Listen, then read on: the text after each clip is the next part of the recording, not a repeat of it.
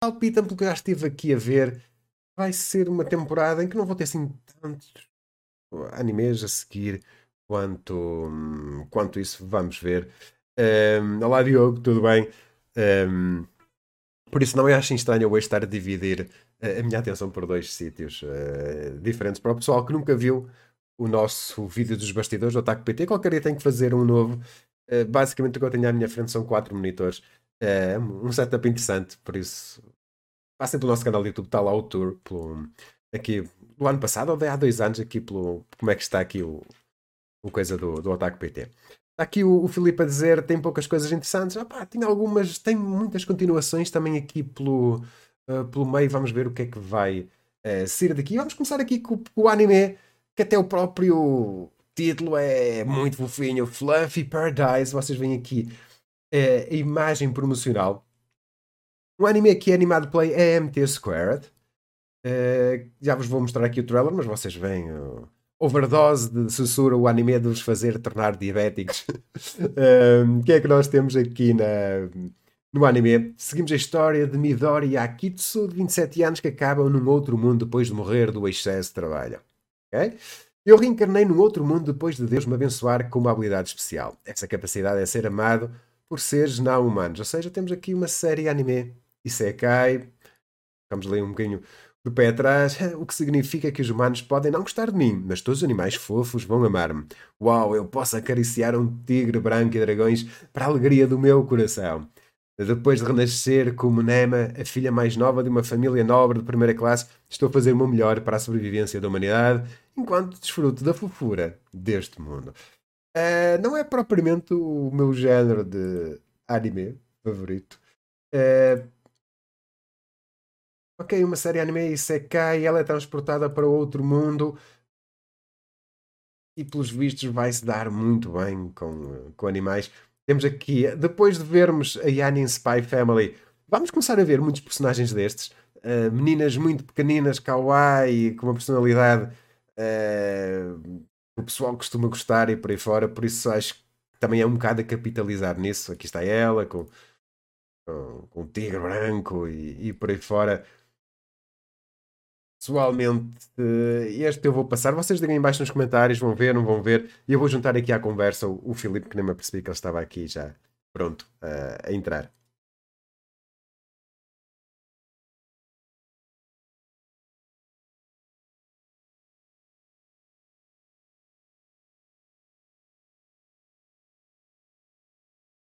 Olá, Filipe, tudo bem?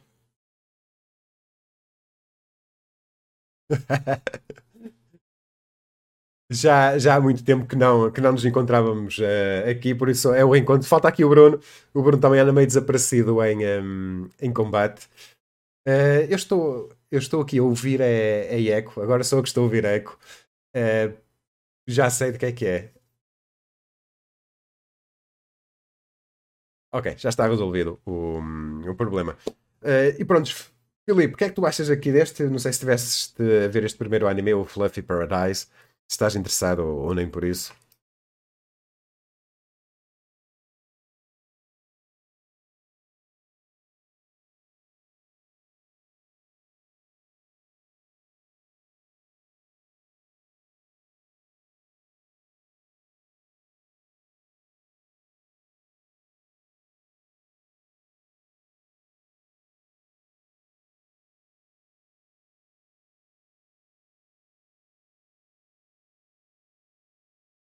Viu bastante vídeo da, das situações fofas. Vamos ver como é que vai ser a recepção do público com, quando a série estrear. Uh, entretanto, já estás com som, Filipe, tranquilo.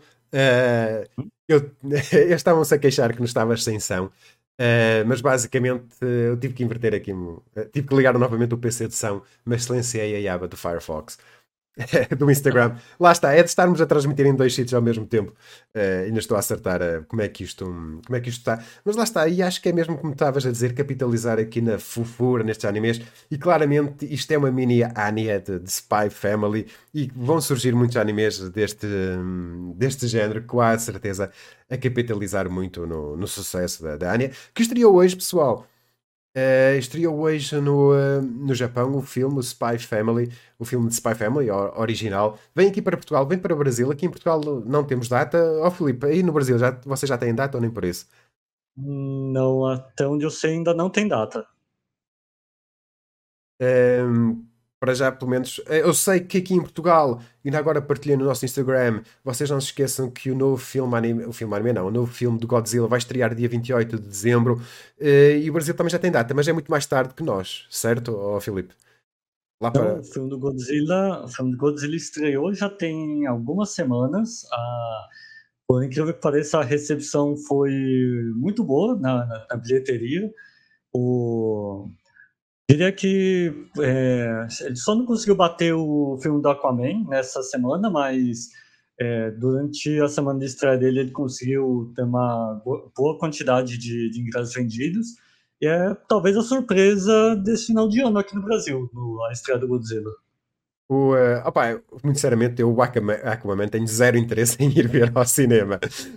não sei quais é estão os números, estou curioso em saber o, os números, mas palpita-me que não vai ter, eh, em termos de bilheteira, não vai ter assim, um, pelo menos o sucesso que o pessoal que fez ia esperar. Está uh, aqui o Daniel a perguntar: Olá, alguém sabe se vão continuar a, a dublagem de My Hero Academia e Boruto? Uh, opa, aqui em Portugal tenho algumas dúvidas. No Brasil, o Filipe, não sei se está mais por dentro do que eles vão fazer. É, aqui, no, aqui no Brasil, My Academia tá sendo, estava sendo dublado até a última temporada. Agora, Boruto, eu não sei como é que tá a situação, porque é, parece que tá, tá acontecendo alguns problemas dos bastidores com a dublagem de Naruto, no geral, então, talvez Boruto pode acabar sendo afetado é, dentro desses problemas. E uh, está aqui o João a dizer cá em Portugal começa-se a meter filmes de anime, o que é bom, exatamente, ou um, o filme de Spy Family vem para Portugal através daquela parceria da Crunchyroll com a Sony Pictures. Uh, não nos vamos esquecer que a Crunchyroll agora pertence à, à Sony.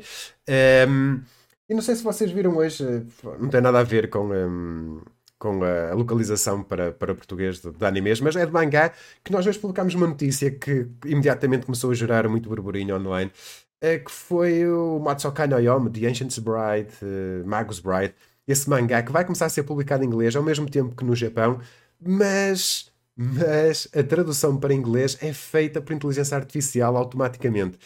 E claramente o pessoal não gostou muito e a potencialidade de uma tradução automática através da inteligência artificial de um mangá, eh, a probabilidade daquilo dar errado é muito, muito, muito grande. Definitivamente aquilo tem que ter intervenção humana. Uh, o The Ancient Magus Bride mudou de revista, passou online para uma revista webcomic, não é webcomic, tem qualquer coisa assim de género, uh, mas a probabilidade de saírem dali coisas muito bizarras é grande. O que é que achas, Filipe, antes de avançarmos? Olha, foi, foi uma uma notícia bem bizarra essa, porque não é a primeira tentativa de, de tradução simultânea com inteligência artificial. A tentativa anterior não deu muito certo, com, não lembro agora qual foi o mangá que tentaram fazer isso, mas o público percebeu muito erro na, na não só na tradução, mas erro de adaptação do, do conteúdo. Ah, é estranho o pessoal insistir nesse tipo de coisa mesmo, mesmo tendo uma, uma boa recepção na, na tradução, principalmente de animes. Atualmente, a tradução de, de legenda de animes é muito bem é, trabalhada, muito bem aceita dentro do, do público que acompanha é, animes. Então, fazer isso com mangá é bem esquisito. É, lá está, a probabilidade disto correr mal é muito, muito grande. Eu acho que a editora foi mais naquela do, do lucro fácil, tipo, ah, metemos isto e o que vier à rede é peixe e nem se preocuparam muito e eu acho que vai acabar por correr mal. É, depois temos aqui, opa, isto é uma grande incógnita, Monsters, é, que é uma adaptação para anime de um mangá one-shot do criador do One Piece, do Eshiro Oda. Em termos de trailer não temos nada, temos aqui uma imagem promocional. Um, isto vai estrear em janeiro de 2024, nem sequer um dia ainda temos fixo. Eu só anunciaram, lá está, está aqui, em janeiro de 2024. Uh, foi um one shot, foi apresentado aqui num conjunto do, do one shots que o Ashiro Roda acabou por lançar. Isto vai ter apenas um episódio. Uh, vai ser animado pela EH Production, que é do diretor da primeira temporada de Jujutsu Kaisen, no sul-coreano, Sung Woo Park, uh, e ele também dirigiu Jujutsu Kaisen Zero. Uh, na descrição temos Monster leva-nos de volta ao tempo até à história do samurai Ryuma. Anos antes, um chifre de dragão com poderes mágicos foi roubado e o samurai vê-se envolvido na catástrofe à volta do chifre do dragão e na aparição devastadora de um dragão na cidade. Mais tarde o personagem aparece em One Piece. Uh, eu não estou muito familiarizado. Uh, opa, o, o, a imagem promocional não me parece má mas fica aqui um bocado. Isto é uma espécie de um OVA, serão 40 minutos, meia hora, talvez. O que é que tu achas, Filipe?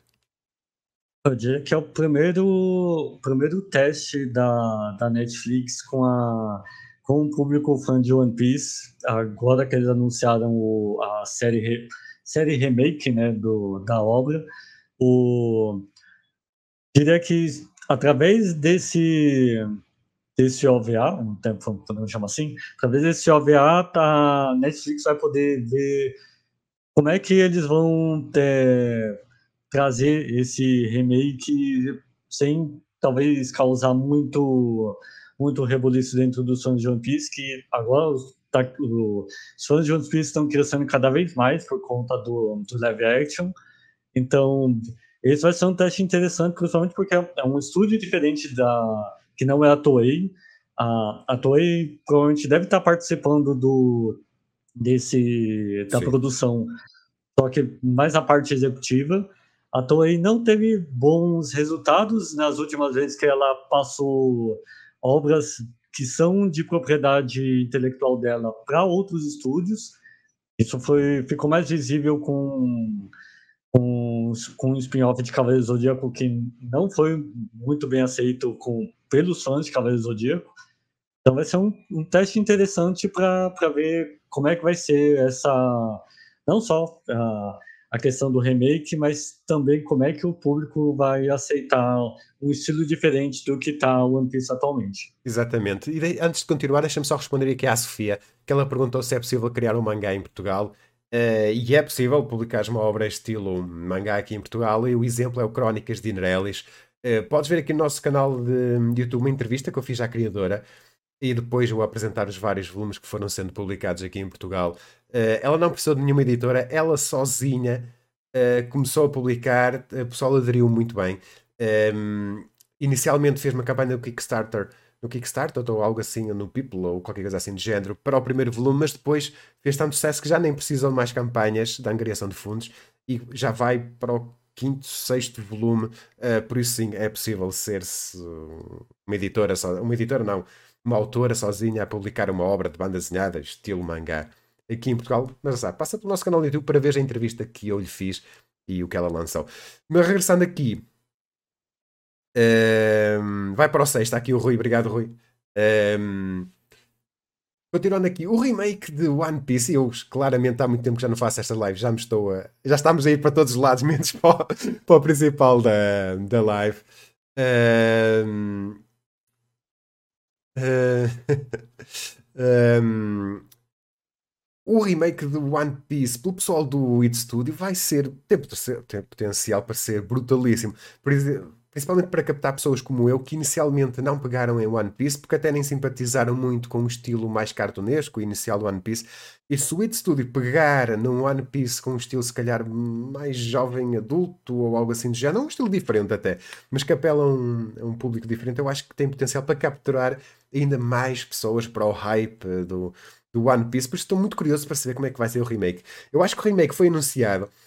Uh, mas acho que foi assim algo assim súbito. Eu acho que até o próprio pessoal que está envolvido no projeto nem, se, nem sabe muito bem para que lado é que aquilo vai ver, o que é, vai, um, vai ir. O que é que tu achaste, Filipe?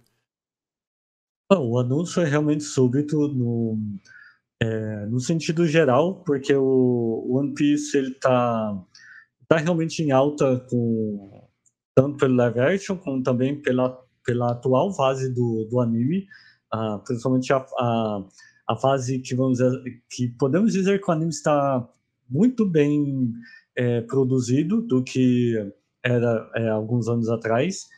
Ah, uma mudança para um outro estúdio realmente é, é interessante, principalmente um estúdio que está bem, que está em alta. Agora tem que realmente ver como é que vai ficar essa questão do, da, do visual do, da série, porque ah, realmente tem essa questão do cartunesco que afasta o, o pessoal no início. Ah, o anime original, o, o início né, do, do, anime original, está completamente datado, então é, tentar apresentar o anime original atualmente é muito complicado para principalmente para quem não tem é, conhecimento de como funcionavam os animes naquela época, há 20 anos atrás, quase 25 anos atrás. Então, trazer uma versão nova de One Piece é, é um acerto, mas também é um, é um risco de é, não afastar o público que já conhece, porque eles vão continuar com, com o que está o anime atualmente, mas o público novo pode acabar, dependendo de como eles fizerem, pode acabar não entendendo como é que funciona a, a obra, principalmente porque o, live action trouxe uma visão diferente do que é atualmente o One Piece para o público geral.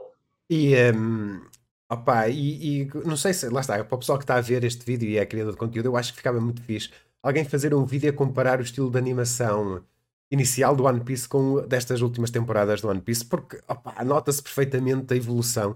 E One Piece teve, este ano teve episódios brutalmente animados a rivalizar com os animes mais modernos que nós vemos por, uh, Uh, por aí, por isso, acho que era interessante alguém fazer assim um vídeo desse género para nos mostrar e claro que se ia dar trabalho e mostrarem a comparação.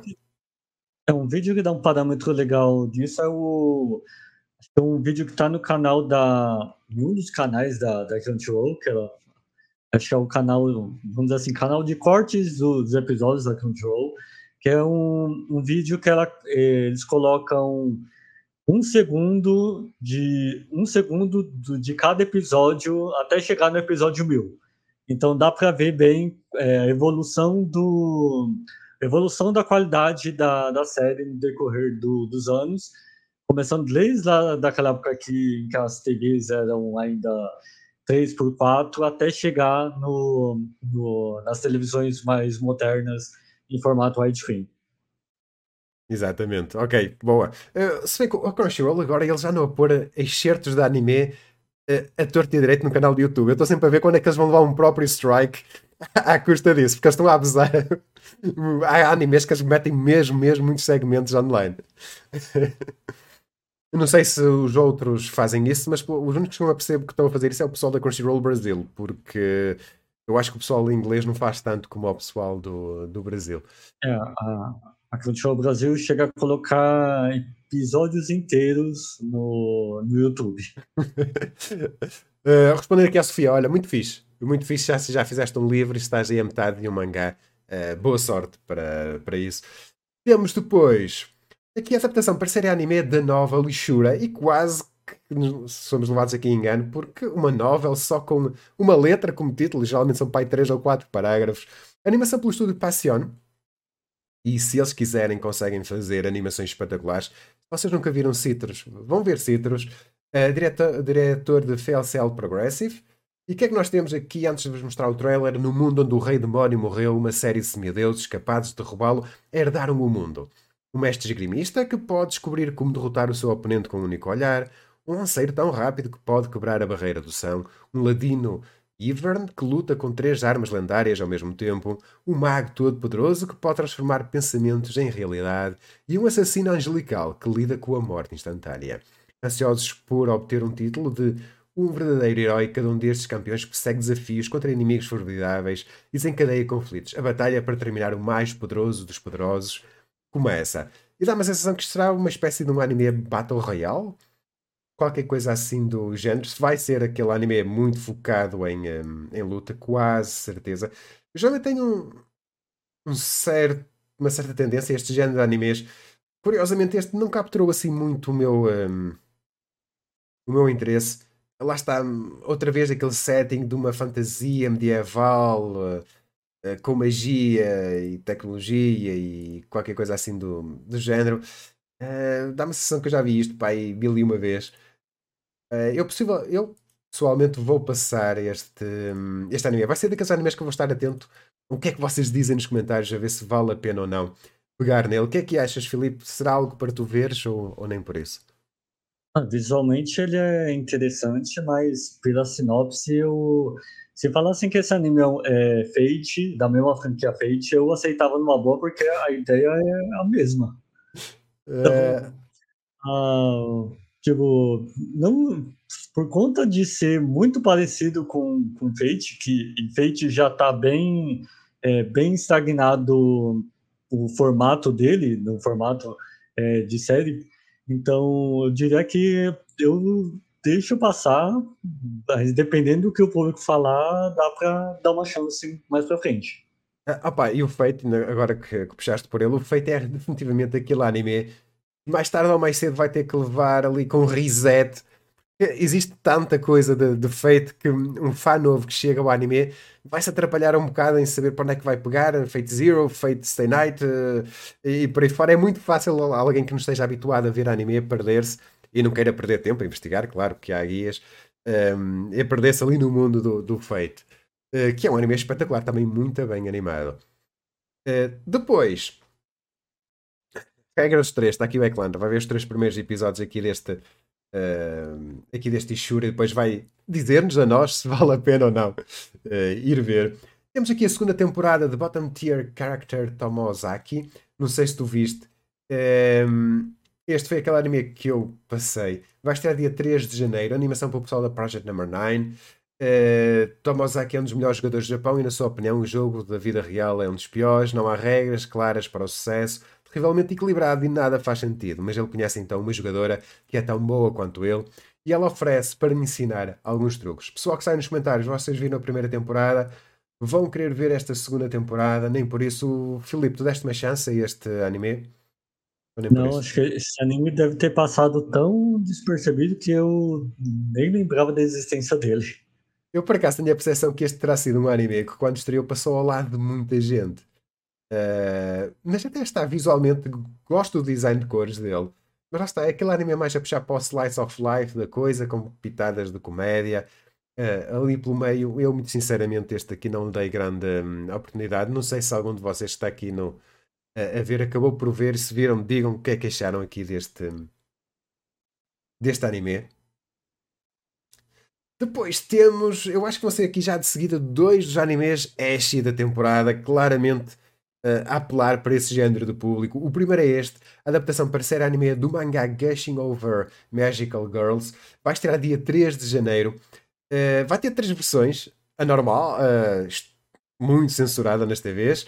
Depois vai ter uma uh, que vai ser exibida nos serviços de streaming. Com, vai ter os mosaicos ou qualquer coisa assim do género. E depois vai ter a outra quase sem censura nenhuma que vai ser vendida que vai ser lançada juntamente com os volumes DVD e Blu-ray. Lá está, é aquele incentivo para o pessoal comprar os volumes DVD e, um, e Blu-ray. Um, opa, na, na imagem, já vos vou mostrar aqui o trailer. Olá, eu sou o Iraki Utena. Eu sou uma menina normal do ensino médio que ama garotas mágicas, ou pelo menos eu era. Mas então uma mascote fal falante apareceu do nada e lançou-me um feitiço. Agora é a minha oportunidade de me juntar às minhas amadas garotas mágicas como uma vilã. Espera, algo está errado com a minha roupa. Isto não pode estar a acontecer. Veja esta tímida fã de garotas mágicas transformar-se numa dominatrix sádica. Quando o bem e o mal colidem, quem será o que se vai submeter?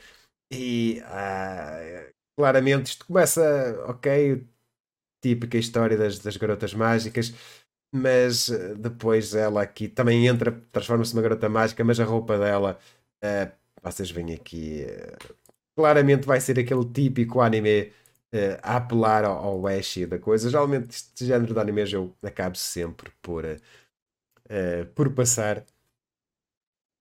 O que é que vocês acham? É que é bem. Eu diria que Madoka abriu uma. Madoka abriu uma porta da, de ideia de subverter garotas mágicas que tá tá indo para lados inimagináveis. sim, sim, isto é mesmo uh, a pegar no, nesse, nesse segmento e claramente.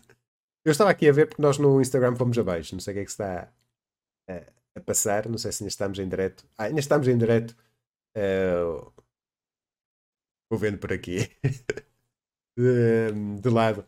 Noutra, noutra janela, mas claramente a live foi, foi abaixo. Está um, aqui uh, o Rui a dizer elas nunca são normais, é meio peculiar o, a vestimenta da moça. Uh, e sim, claramente é o típico anime feito a apelar a este género de, de animes uh, Ashi. E depois acho que temos outros já a seguir, pelo menos é a ideia que eu tenho. Ah não, temos Classroom of the Elite 3. Vi muita gente uh, a pedir este, este, este anime.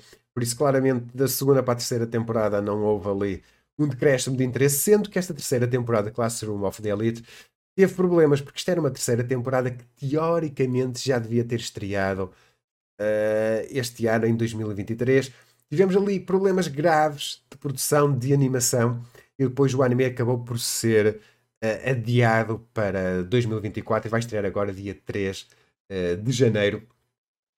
Vamos mostrar aqui um trailer. Filipe, chegaste a ver? Pessoal que está nos comentários, vocês chegaram a ver? O que é que acharam?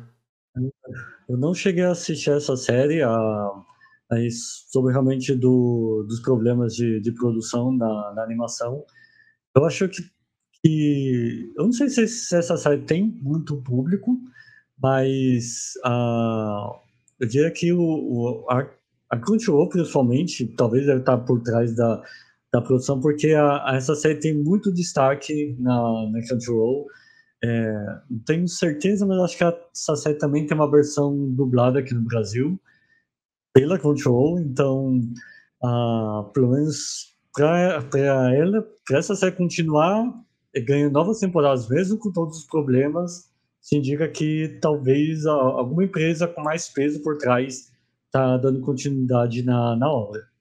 O, e, e, tens razão, por acaso, se há um anime que eu vejo a Crunchyroll apostar, apostar muito, é este. E claramente deve ter uma grande base de fãs, porque caso contrário eles não iriam estar a gastar tanto tempo a promover o Classroom of the Elite. Um, Está aqui o Rui a dizer que vai ver, a ver se vale a pena, que ele já viu a primeira e a segunda e que é interessante. O Borges diz aqui que viu e que, e que gostou.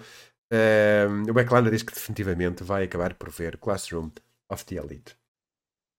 Depois temos aqui um anime que parece-me ser aquele anime shonen, o Shanet Soldier, mas que também vai ter, é como a outra, mas também vai ter aqui uma, uma carga enorme de, de Ash aqui à, à mistura. À mistura. Um, vocês vão já ver o que é que eu quero dizer com isso. animação pelo estúdio Seven Arcs, é, também pessoal que já animou animes de, de garotas mágicas. O uh, que é que nós temos na história? Quando portais para uma dimensão diferente conhecida como Mato surgem em todo o Japão, o novo reconhecido, o recurso conhecido como Peaches é descoberto que concede habilidades únicas apenas para as mulheres. No entanto, monstros perigosos chamados Yamotsu Shuki também assombram o mato e são responsáveis por vários desastres desde então. Para conhecê-los, o governo formou o Corpo Antidemónio, um grupo de elite de mulheres que recebeu o poder dos Peaches. Um dia, um estudante do ensino médio chamado Yuki Akura estava a regressar da escola quando ele de repente se perdeu na estrada do mato. Quando ele pede ajuda, ele é imediatamente resgatado por Kyoko Usan, a chefe da sétima unidade do corpo antidemónio, reconhecendo o seu potencial e também a precisar dele para tornar, tomar o seu poder mais eficaz, ela pede a Yuki para se juntar ao corpo antidemónio, tornando-se seu escravo, uma posição que ele, que ele pode achar mais agradável do que ele pensava inicialmente. Uh, e será aquele anime que claramente só pela sinopse uh, se posiciona aqui como um anime harem? qualquer coisa aqui do género, vai ser ele à volta de belas meninas, e depois vai ser aquele anime que nós já vimos no passado. Há muito tempo que já não via um anime deste género, que é, é o típico anime em que o poder das mulheres é ativado apenas quando ele faz um ato lascivo com as mulheres, algo assim do género. Ou seja, um, dá a sensação que, ele, que elas, para ativarem o poder, têm que, por exemplo, beijar ou algo assim do género. Por isso vocês já estão a ver. Eu fui dar uma espreitada ao material original uh, e claramente para maiores de 18. Um, ehm, lá está, animes de luta com Ash à mistura. Uh, acho que vai haver aqui um segmento público que vai gostar muito deste género de animes. Eu pessoalmente uh, opá, passa, a não ser que vocês me digam, opá, vai ver uh, que vais ver que vais gostar, que é bom e por aí fora. Há um anime deste género muito antigo que eu acabei por gostar de ver, que era o Freezing. Mas é um anime muito, muito, uh, muito antigo. Filipe, o que é que tu achas?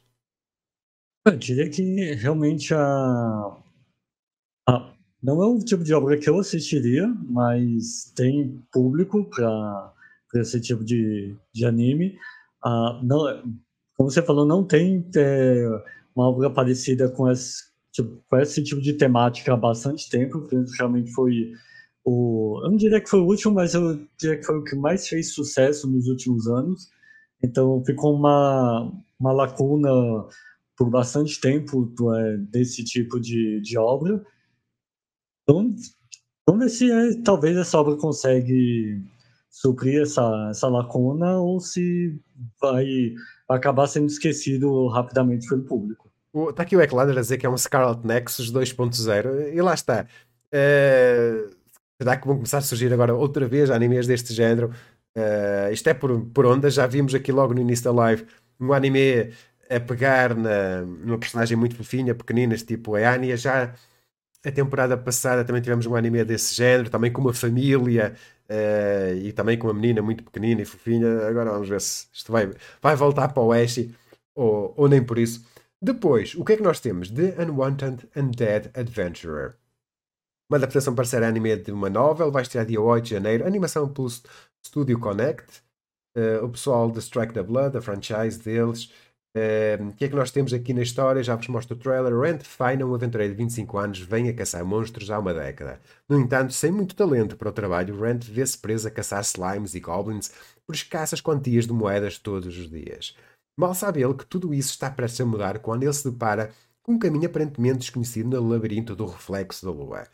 O que o espera no final do caminho, no entanto, não é tesouro nem riqueza, mas um dragão lendário que não perde tempo em o engolir inteiro. Acordando pouco tempo depois, Rent encontra-se não completamente morto, mas também não muito vivo. Ele não é nada mais do que uma pilha de ossos. Armado apenas com a sua espada confiável, cinto de ferramentas e um novo look macabro, macabro Rent parte na sua busca como um esqueleto recém-nascido para alcançar a evolução existencial, esperando um dia retornar à civilização com uma forma mais humana. Ou seja, vai ser a série anime do esqueleto da temporada. É, começa aqui a história, ele é aqui engolido. Aqui o trailer faz um bom trabalho a mostrar o que é que vai acontecer. E depois ele acaba por uh, voltar à vida como uma espécie aqui de um, uh, um esqueleto, algo do género. Já deu para ver pelo trailer que ele depois, na sua parte, vão entrar aqui umas belas mulheres à volta dele. Vai ser o típico anime. Uh, aqui está ele. Uh, daquela, a típica guild. Eles se vão aventurando. Ele vai partir à busca então lá do, de uma maneira de como ele voltar à sua forma original. Uh, e falar em original, não me parece que seja o anime mais original do, do mundo. O que é que vocês, uh, vocês acham? Uh, Filipe, O último, o último anime envolvendo esqueleto que, que apareceu, é, eu, eu sei que ele existe, mas eu não lembro o nome dele, não lembro quase nada de, de, dessa série, porque o público teve um hype na, nessa obra no início, mas todo mundo esqueceu depois. Eu diria que é desse tipo de obra é, que, que lembra muito RPG, ela vem bastante na nessa onda do Shangri-La Frontier, que está tá fazendo bastante sucesso uh, atualmente. Então, talvez, uh, talvez apareça uma nova onda de animes que tem uma temática parecida de RPG para tentar suprir essa onda que o Shangri-La Frontier eh, levantou de novo. O Shangri-La Frontier já era famoso, eu acho que o anime só veio confirmar isso, porque antes de estrear já só falar muito Shangri-La Frontier. Uh, olá Sérgio, obrigado. Um, opá, vamos ver. Para já, para mim, basta tentar economizar aqui o meu tempo. Vou estar atento ao que vocês vão vendo. Pessoal que está nos comentários, vocês digam, vão vendo se querem ver este anime, se nem por isso. O que é que acham aqui do anime do, do esqueleto? Em termos de animação, também parece ser aquela animação padrão, não me parece ser assim nada que se vá destacar uh, pela sua qualidade de, de animação. Depois temos Sasaki and Pips, que me parece ser aquele anime para passar o tempo, uh, algo assim de género. Está aqui o Luís a dizer que vai ver os primeiros uh, episódios. Uh, na maioria estão a passar, diz aqui o Rui. Uh, isto é uma adaptação, adaptação para série de uma novel, vai estrear dia 5 de janeiro. Animação pelo Silver Link. Uh, direção de Masakun, de alguém que trabalhou em Masamune Kun's Revenge. Uh, e a história, o que é que nós temos? Mesmo que a vida corporativa divertida de Sasaki esteja constantemente, constantemente cheia de trabalho, isto deixa-o cansado e insatisfeito no final de cada dia. Em busca de alguma companhia para preencher o vazio da sua vida, ele visita um pet shop por capricho, sem perceber que está prestes a mudar a sua vida para sempre. Depois de escolher um pássaro adorável e trazê-lo para sua casa, o seu novo companheiro do quarto revela que é na realidade um sábio incrível de outro mundo, que prontamente concede a Sasaki poderes sobrenaturais, bem como a capacidade de cruzar os mundos. Tudo que Sasaki quer fazer é usar esses novos poderes para viver em paz e conforto, mas há mais do que alguns personagens coloridos que podem atrapalhar isso. Por isso, será que é, oh Filipe, aquela série anime de comédia? Algo assim do género? Ele aparentemente ele lembra uma comédia, mas talvez pode, pode ir para um caminho, talvez um caminho voltado para ação ou para algo de aventura, mas tipo, é, é a ideia é interessante. Eu, talvez eu, eu pegue para ver os primeiros episódios, mas eu quero ver como é que vai desencadear essa ideia de tipo, viajar nos mundos, ganhar poderes através do pássaro, que é, a ideia é interessante, mas tem que ver como é que eles vão desenvolver isso no decorrer da história.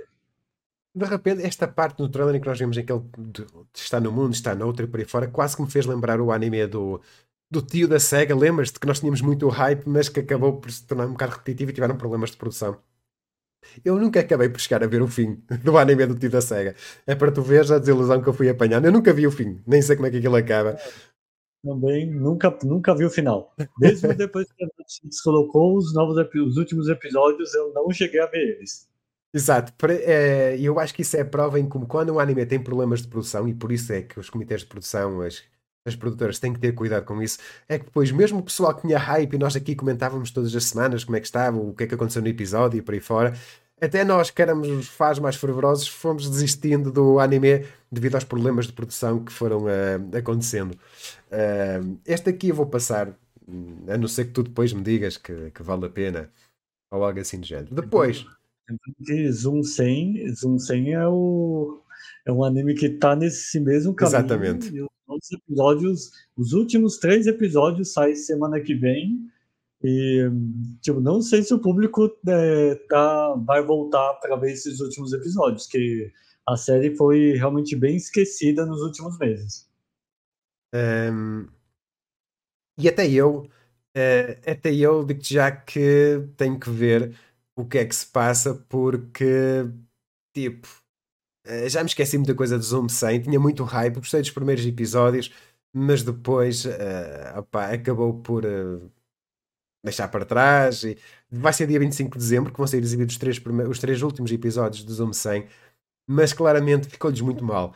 Eles fizeram um pouco num estúdio de animação, que eles tinham problemas de produção, e depois os próprios uh, criadores do anime acabaram eles próprios por ter problemas e passaram eles muito mal, que tiveram que adiar vários meses os últimos episódios do. Uh, literalmente do provaram, provaram o ponto do anime.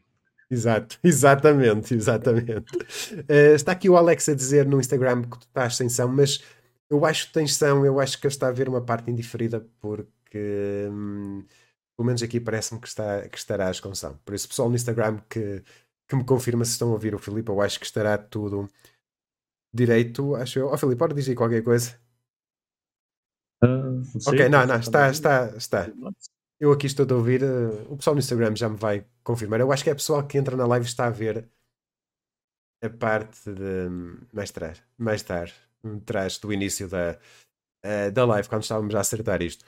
Um, está aqui o Sérgio a dizer um grande título. E isto aqui nem é preciso eu fazer uh, puxar abaixo, porque com este título isto só pode ser uma adaptação para ser anime de uma novel. Exatamente. Vai estar dia 5 de janeiro, chama-se My instant death ability is so overpowered.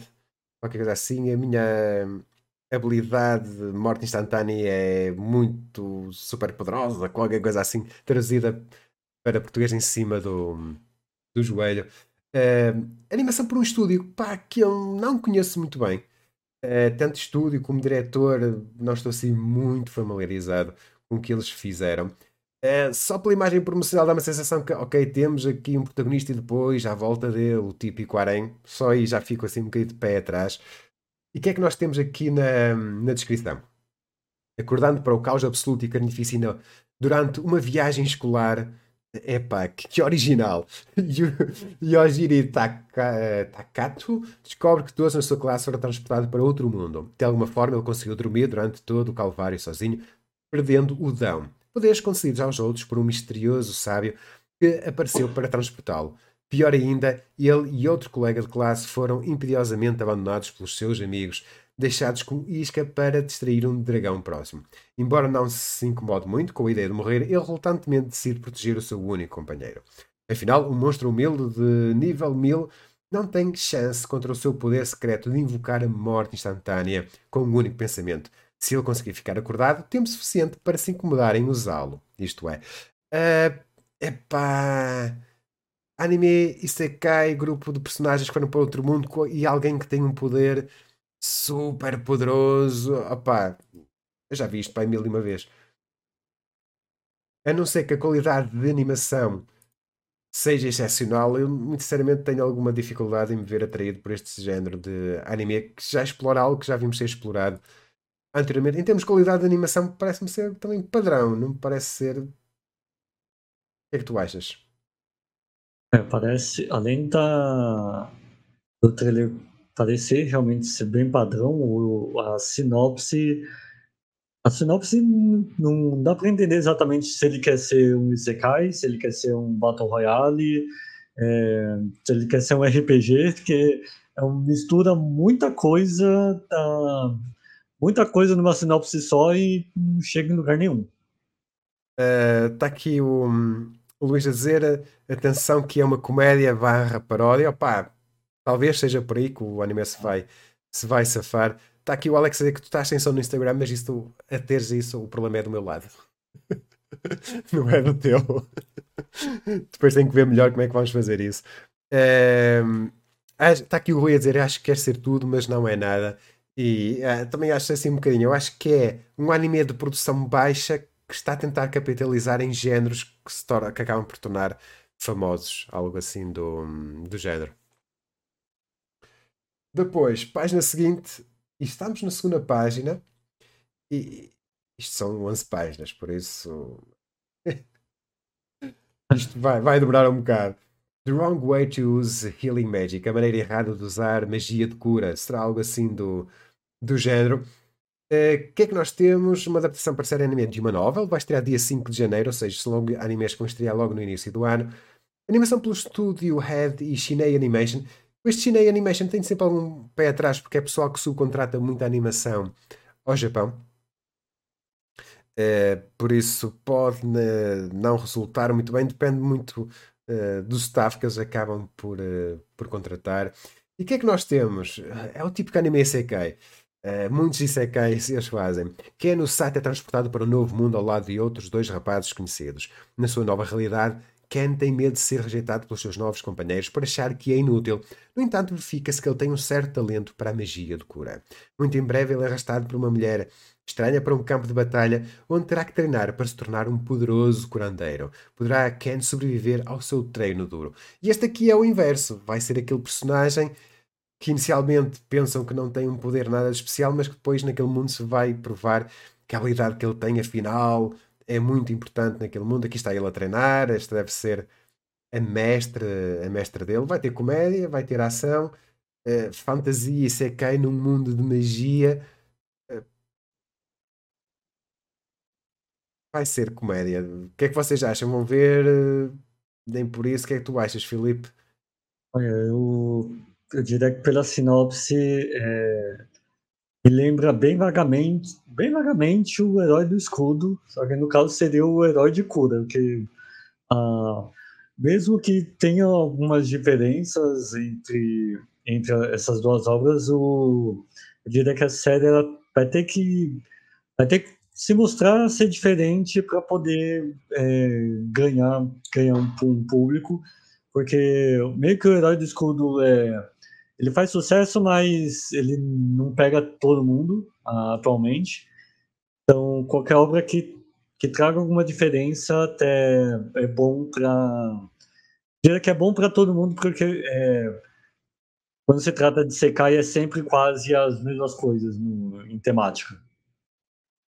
E teoricamente já deverá estar com som no. Um, já deverá estar com som no Instagram, por isso acho que já deve estar resolvido. Pessoal, depois no Instagram digam se o Filipe já ganhou voz. Ou nem por isso, eu acho que já. Está aqui o, o Eclan dizer que vai ver. O Rui está aqui a dizer: Vou esperar para ver o que as pessoas dizem. Se calhar depois vejo, caso falem bem. E lá está. Uma pessoa, eu acho que estranho tantos animes que nós cada vez temos mais dificuldade em gerir o nosso tempo para ver tudo muitas vezes acabamos por uh, nos basear nisto e na opinião dos outros, e por isso a importância do pessoal que vai publicando reviews online. Lá está, pessoal que está a ver o vídeo, se vocês veem este género de animes, opá, façam um post, opá, gostei, não gostei, para tentar puxar pessoas a este género de animes. Mas lá está. Eh, às vezes há animes que até são bons, mas acabam-nos por passar ao lado, que até pode ser o caso deste, não estou a dizer que vai ser, eh, que são animes que parecem ser genéricos, mas que se calhar até pode terem, podem ter ali uma surpresa vamos ver o que é que vai sair daqui. Um anime para crianças. Depois temos aqui um anime que eu conheço muito pouco dele: Tales of Wedding Rings.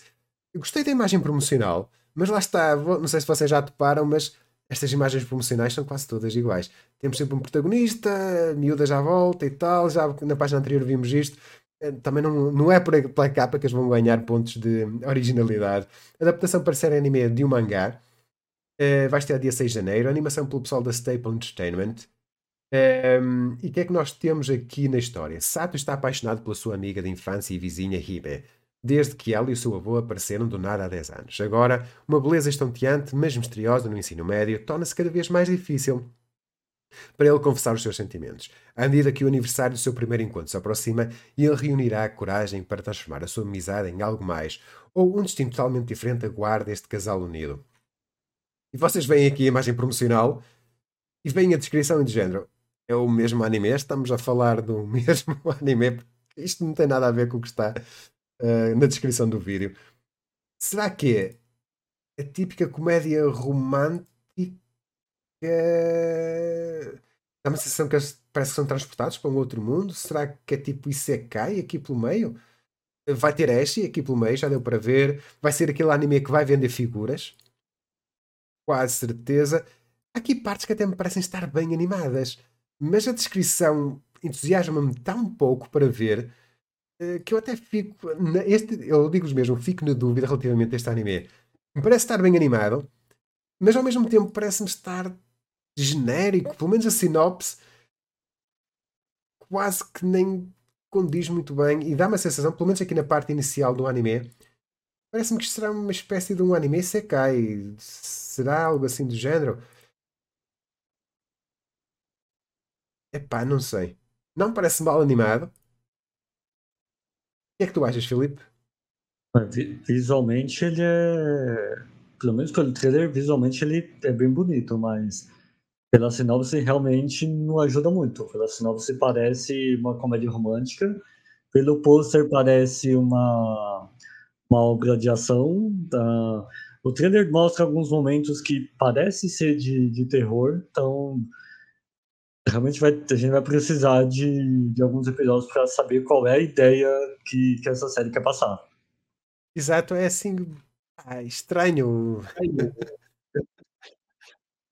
uh, Deixa-me só ver aqui. Está aqui o, o Sérgio dizer anime suspeito, mas bem animado, com bons efeitos visuais. E lá está, nestes animes que acabam por ser um tanto ou quanto genéricos, eu acho que vai ter que ser a qualidade de animação que vai acabar por capturar a atenção. Por exemplo, se eu não visse o trailer, eu dizia-vos, opá, ok, isto vai ser a típica comédia romântica, nada de especial, slice of life, se calhar, mas depois acabo por ver o trailer, é pá, se calhar isto até está bem animado, se calhar isto até é capaz de ser algo interessante ou algo assim do, do género. Mas para já, pessoal, desta lista eu ainda não coloquei nenhum eh, na minha lista de animes a acompanhar. Marshall. Vi o início, não simpatizei muito. Temos aqui a segunda parte, segunda temporada, que vai estrear dia 6 de janeiro. Aqui o anime do Harry Potter musculoso. Vocês viram, gostaram, não gostaram? A animação pelo estúdio A1 Pictures, que eu sempre achei um bocado estranho eles terem pegado neste anime, mas lá está, foram contratados para, uh, para isso. Uh, chegaste a ver Marshall, Filipe, ou, ou não por isso? Eu cheguei a ver os dois primeiros episódios, uh, achei bem repetitivo o, a dinâmica da, dos episódios, porque é, é, ele é bem pautado na, na comédia, só que é o tipo de comédia que ela, ela funciona quando não não parece ser tão repetitiva, ela funciona mais se pegar mais na, na surpresa. É, tanto que a, a obra em si, ela, ela já encerrou, mas encerrou no, no auge antes de, antes de, de decair com o público, porque é, é o tipo de obra que, por depender dessa repetição, do dele não ter poder, de, do poder dele ser a força, é, é, a força que ele tem, então meio que a, a obra tem, a, tem aquela coisa de correr o risco de, de qualquer momento ele acabar deslizando no, no, no erro durante a história. É, mas está, está aqui o Jesus a dizer que a perguntar se vale a pena Marshall. Lá está, eu acabei por fazer drop. O Rui diz que vai ver, que gostou. Uh, e o Sérgio disse também uh, que gostou da, da, primeira temporada, por isso eu acho que vai manter. Assim, visualmente o anime parece estar bem animado, sem dúvida nenhuma. Depois temos aqui The Demon Prince of Momoshi House. Série anime do mangá, dia 6 de janeiro, Studio Drive, uh, diretor de Itália. Em que é que nós temos na história? Imari Momoshi herda uma casa misteriosa que vem com o seu próprio guardião demónio deslumbrante. No seu 16 aniversário, a órfã Imari Mamoshi herda a sua propriedade ancestral que nunca viu.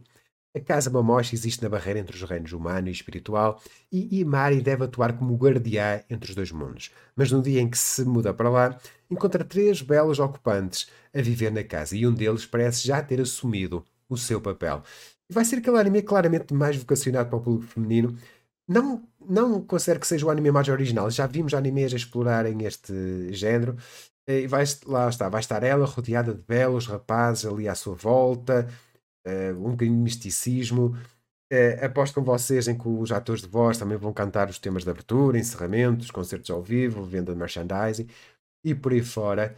Um, não é propriamente o género de animes que eu acabo por, um, por assistir, um, mas parece-me estar bem animado. Geralmente estes géneros de animes conseguem sempre bons, uh, bons comitês de produção, conseguem sempre ter uma boa qualidade de, de animação.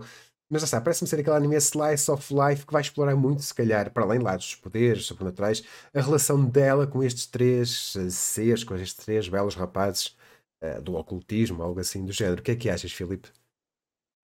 É, a ideia é interessante. O, o, é um, tipo de obra realmente voltado para o público feminino, mas uh, por se tratar de algo mais, mais místico, talvez pode pegar até mais público, mais público vocacionado para esse tipo de, de, de, obra.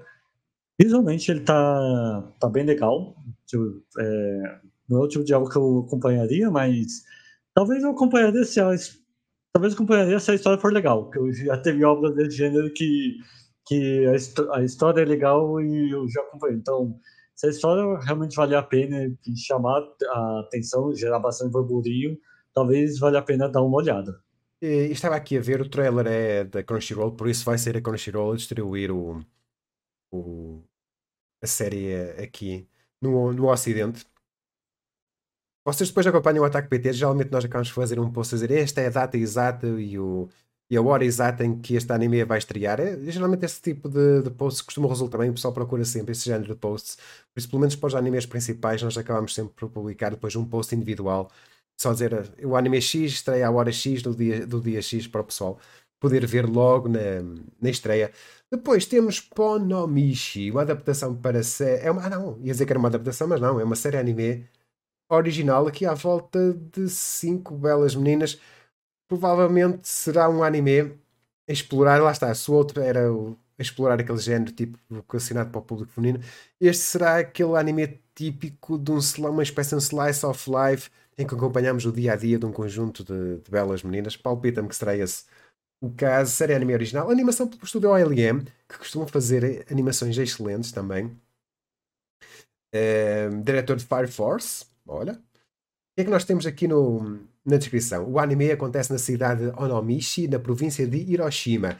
Pelo que não ficava surpreendido se na produção deste anime tivesse a província de Hiroshima financiado algo para a produção, para promoverem o turismo àquele local, porque nós já sabemos que depois isto acaba por gerar o turismo local, o turismo de anime, um, ehm, às vezes até demais, que o pessoal depois nas, nas regiões acaba por se queixar, mas não acharia estranho se tivesse aqui dinheiro do governo para ajudar na produção de um anime e basearem-se em localizações reais uh, de Hiroshima, de Onomishi, para fazerem o background deste anime onde uma estudante do ensino médio, Nashiko Jipensha, foi expulsa da sua casa.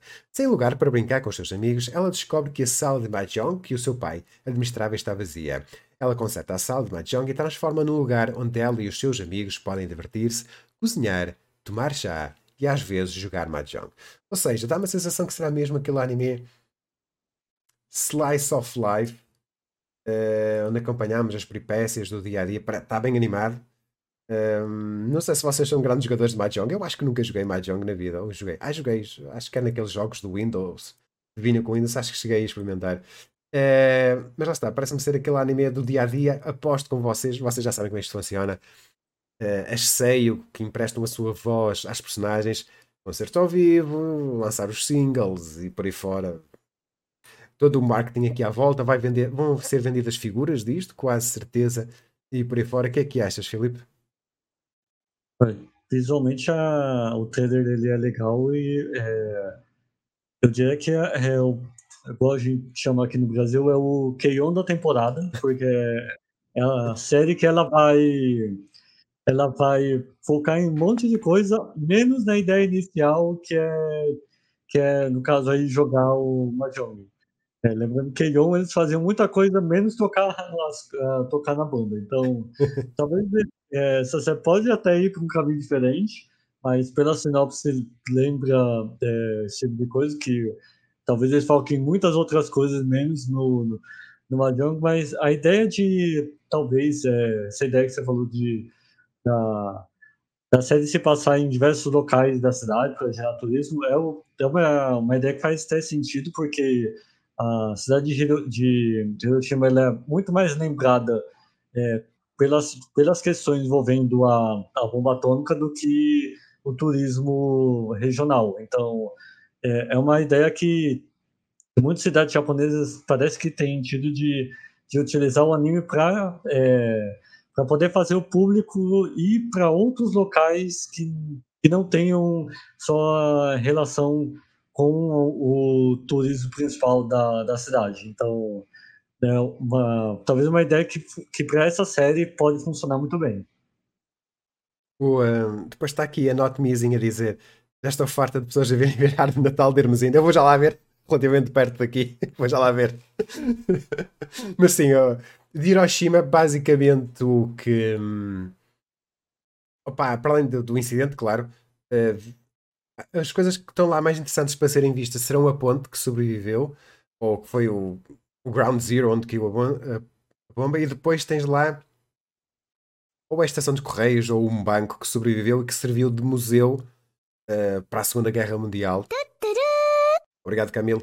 Uh, que serviu de museu para a Segunda Guerra Mundial, algo assim do, do género, e são talvez os pontos turísticos de Hiroshima que eu conheça, mas estes animes uh, acabam por fazer um bom trabalho em puxar pessoas para irem ver, e por isso é compreensível que os governos eh, locais invistam algum dinheiro para, para incentivarem a criação deste género de, de animes. Depois, uh, que é isto? Tomar em reverso? Não. Eh, o uh, que é que será isto? Slice of Life? Temos a adaptação para série anime do mangá A Sign of Affection, um sinal de afeição, qualquer coisa assim do género. Dia 6 de janeiro, animação pelo estúdio Agiado. O que é que nós temos aqui na história? e o que é tipo estudante universitário cujo mundo se desenvolve à volta dos seus amigos. redes sociais e das últimas vendas. Mas quando um encontro casual no metro a leva a conhecer o amigo de um amigo e colega estudante, Itsumi, Itsuomi-san, o seu mundo começa a ampliar-se. Mas mesmo que Tsuomi-kun fale três línguas, a língua gestual não é uma delas. Podem os dois aprender a comunicar os sentimentos que estão a surgir entre eles. Ok, série anime slice of life romântica, não parece, pelo menos pela descrição, não parece que vá basear-se muito no anime, que já, no anime não, na, na comédia. Uh, acho que pode resultar para aquele pessoal que quer um anime romântico. Não será propriamente a coisa mais original, porque já vimos ser explorado este conceito de termos aqui uma miúda que tem problemas auditivos e problemas em comunicação e temos um rapaz que acaba por se aproximar dela. Eu agora claramente estou a fazer aqui um esforço à medida que estou a falar para me lembrar do nome e não me lembro do nome do anime. Uh, mas não é propriamente um conceito que nunca tínhamos ouvido falar. Parece-me bem animado, parece-me ser um anime com bom design de cores para o género de anime que eu estou a, contar, a tentar aqui contar. Uh, e acho que será uma boa proposta para o pessoal que quer um anime romântico uh, aqui na temporada de inverno. O que é que achas, Filipe? Silent Voice, é isso. Obrigado, Borgas. É, realmente, o... pelo trailer, ele está muito bonito visualmente. A... É, o, é o tipo de obra que, vamos dizer assim, é o tipo de obra que o pessoal usa para chipar personagem. Então, uh, talvez, não sei se eles vão se focar só, só nesse tipo de situação, de, de formar casais, mas a ideia de, de trazer um, um protagonista que tenha é, problema de. que tem algum, algum tipo de deficiência é uma ideia que Vezes bastante explorado em mangá, tem, tem um tamanho de silêncio, mas em anime não, a gente não vê tanto, tanto tipo de obra é, assim, então ah, se vier para o ocidente, vai, talvez faça um, um, grande sucesso no, com o público, principalmente com o público feminino. Exato. É, mas acho que qualquer pessoa que gosta de um anime romântico, acho que esta poderá ser uma boa proposta. E agora, pessoal, Blue Exorcist, terceira temporada. Escrevam nos comentários. Vocês viram as primeiras temporadas de Black Exorcist ou não viram? Um, e antes de avançar, breve recap de Black Exorcist. Nós tivemos uma primeira temporada. O que é que aconteceu? Os últimos dois episódios uh, da primeira temporada uh, foram originais. Basicamente, o anime atingiu o ritmo de lançamentos do mangá e eles partiram ali para um final original. O pessoal não gostou muito. Eles quase que tentaram ali terminar um bocadinho a história. Depois temos uma segunda temporada que começou como se os últimos episódios da primeira temporada não tivessem existido. Uh, a segunda temporada não foi má, mas o pessoal já tinha perdido a confiança na história e a segunda temporada de Black Exorcist claramente não teve o mesmo hype que teve a primeira temporada. E surge agora esta terceira temporada que eu vos digo já veio muito, muito tarde. Uh, eu acho que muita gente já se esqueceu de Blue Exorcist, da história de Blue Exorcist, que até era interessante. Opa, é o tipo de anime shonen não esperem algo de outro mundo. É muito baseado nos poderes dos personagens, em lutas e uma história até interessante. É, e personagens muito, muito únicos.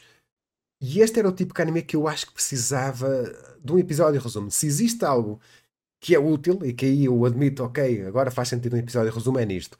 É fazer um episódio zero do Blue Exorcist e em 20 minutos fazerem um resumo o que é que aconteceu para trás na primeira e na segunda temporada ou uma espécie de um OVA, de um filme resumo, aí faz sentido. Agora, aqueles animes que às vezes têm problemas de produção que fazem 3, 4 episódios, episódio resumo, mais um, dois episódios, episódio resumo, uh, isso é para disfarçar problemas de produção. Mas neste caso eu acho que se aplica bem uh, esse género. Vai adaptar os volumes 10 a 15 de mangá original, animação pelo estúdio Fold, e pode ser que se isto fizer sucesso, a própria autora do mangá se motive para regressar ao mangá em pleno. Ela colocou o Blue Exorcist um bocadinho de parte, começou a trabalhar para outros autores de mangá para desenhar os seus mangás. Aqui em Portugal, o Blue Exorcist está a ser publicado pela Devir, mas também estão a ser esse ritmo, está a ser um ritmo de lançamento muito lento, mas estão quase, eu acho que lhe faltam quatro volumes para alcançarem os volumes que estão a ser lançados no, uh, no Japão. O trailer parece interessante, uh, mas lá está parece-me estar bem animado, parece-me interessante, mas eu acho que toda uma nova geração de fãs de anime que entrou agora para o mundo e começou agora a ver anime, não viram o início do Blue Exorcist. Vai ser difícil começarem aqui pela terceira temporada. Mas está, há aqui partes que, estão bem animadas, nota-se que isto é uma animação com cuidado. Uh, fico lá está de pé atrás porque acho que já é muito tarde para estrear este anime. O que é que tu achas, Filipe? É, Blue, Blue Exorcist ele tem o mesmo. Na verdade, é, eu diria que ele tem o mesmo problema que Fullmetal é, teve quando, te, quando a, o primeiro anime de Fullmetal foi lançado. Que Fullmetal, uh, tanto Blue Exorcist como Fullmetal foram lançados pela, pela mesma revista no Japão, né, que é uma revista mensal. O Fullmetal também, no, no primeiro anime, chegou a, chegou o anime paralelo com a história do mangá seguiu também para o lado de, de ter um conteúdo original. A diferença é que Fullmetal ganhou um remake seguindo o, todo, todo o mangá. Pro Exorcist, eu diria que ele também merecia ter um, um remake seguindo desde o início a, a história. A, o, as primeiras temporadas eles têm um, uma animação ainda muito boa, mas um talvez um pouco datada a primeira temporada, porque era uma outra época, a animação né, se, se, seguia para um outro tipo de caminho no, quando ele foi lançado a primeira temporada. Nesse meio tempo, entre não sei se entre a primeira e a segunda temporada, ou depois da segunda, teve um, um, filme, um filme que foi um filme que não tinha relação nenhuma com, com a história do anime. Então, foi uma, uma coisa que desgastou a obra com, com o tempo, a obra não é lembrada até por quase ninguém, a não ser quem ainda acompanha o mangá. Então, para ser ganhar um, um, efeito maior, eu diria que, que o remake, começando desde o começo a, o anime, seria o melhor para a série do que dar continuidade numa, na história de uma terceira temporada. Aqui concordo contigo. Eu acho que eles, para começarem, deviam ter começado com o remake e não uma terceira temporada com esta qualidade visual que nós vemos aqui, que parece estar, uh, estar ótima. Eu acho que faria mais sentido um, um remake. Acho que tens razão. Uh, estava aqui alguém a falar de GTO. Opa, era muito fixe. Um remake de GTO também era muito fixe. Estávamos aqui a, a falar do reprint de, de, outra obra, de Initial D. Uh, mas GTO também é espetacular. Eu acho, não sei se existe muita gente que conheça GTO uh, ou nem por isso. Mas está aqui Será que é desta que o Blue Exorcist vai vingar? Pergunta o Sérgio. Eu acho que não, muito sinceramente. Eu acho que vai ser aquele anime que vai passar ao lado de muita gente. O mangá é interessante, eu tenho atrás de mim. É... Não sei, eu não estou muito confiante que isto vá fazer sucesso. A não ser que subitamente os primeiros episódios tenham algum tipo de momento viral em que subitamente atraia muita gente para ver o que é que se passa aqui com esta. Hum com esta terceira temporada do Blue Exorcist. Depois temos a segunda temporada da adaptação para ser anime do mangá de Dangers in My Heart. Uh, vai estar dia 7 de janeiro. Eu não vi a primeira temporada. Se vocês viram, digam em baixo nos comentários. Um, ehm, e é aquele típico anime que já vimos. É basicamente explorar o relacionamento entre dois personagens em que um deles gosta de fazer teasing ao outro. O que é que nós temos na descrição? Ishikawa Kyotaro, um rapaz no degrau mais baixo da, escola, da escala social da sua escola, acredita secretamente que é o protagonista torturado de algum thriller psicológico. Ele passa os seus dias a sonhar com maneiras de atrapalhar a vida pacífica dos seus colegas e ansiando por Anya Yamada. Uh, por Ana Yamada, a idol da classe. Mas Kyotaro não é nem de perto o adolescente problemático que ele finge ser e acontece que Ana é um pouco estranha. Uh, chegaste a ver, Filipe, este anime ou, ou não? Não, não cheguei a ver. Tá? Pra dizer a verdade, a... Ele meio que passou bem despercebido por mim. Eu não cheguei a, a ver grande reprodução dele, na, principalmente nas redes sociais. Ah, pela sinopse, ele, ele chega a ser bem interessante pela sinopse. Talvez eu dê uma, uma chance para ele mais pra frente. Então, eu diria que quem já acompanha vai continuar dando. É, vai continuar na segunda temporada, mas talvez eu em algum momento veja a primeira temporada para ver como é qual é dessa ideia ter tipo de tipo, ele vai para um lado de, de, de, história adolescente, mas é, talvez pese um pouco o drama, então talvez seja uma história bem interessante de assistir. É, está, está aqui o Borges dizer, eu via um rom-com bonzinho, e lá está é, que eu, a ideia que eu tinha deste, que é uma típica comédia, comédia romântica, Uh, mas tem um estilo visual que até é interessante, diferente. Uh, é estranho não ter ouvido falar mais sobre, sobre este anime. Depois temos a quinta, sim, a quinta temporada de Kingdom. Uh, vai estar dia 7 de janeiro. O Kingdom é sempre aquele caso muito estranho, porque é aquele anime que é conhecido aqui no Ocidente, mas o mangá nunca pegou muito bem aqui no Ocidente, não sei porquê. Sempre foi aquele mangá que vende muito no Japão, sempre no top 5 de vendas anuais e por aí fora. Este ano um bocadinho mais baixo, acho eu. Uh, mas, curiosamente, aqui no Ocidente nunca pegou muito com, com o público. Uh, há pessoal que acompanha e gosta, mas é aquele anime que eu acho que, estranhamente, aqui no Ocidente nunca resultou muito bem. Uh, e lá está, o pessoal que viu as primeiras temporadas vai querer ver, o pessoal que nunca viu provavelmente não vai começar aqui por esta quinta temporada. e é aquele o típico anime da, da era dos. não é dos guerreiros, dos os exércitos que estavam com aquela região dividida e lutavam uns contra os outros, agora falta-me o, o, o, termo. os Warring States, como é que eu traduzo Warring States para português? Uh, pronto, mas eu acho que vocês percebem.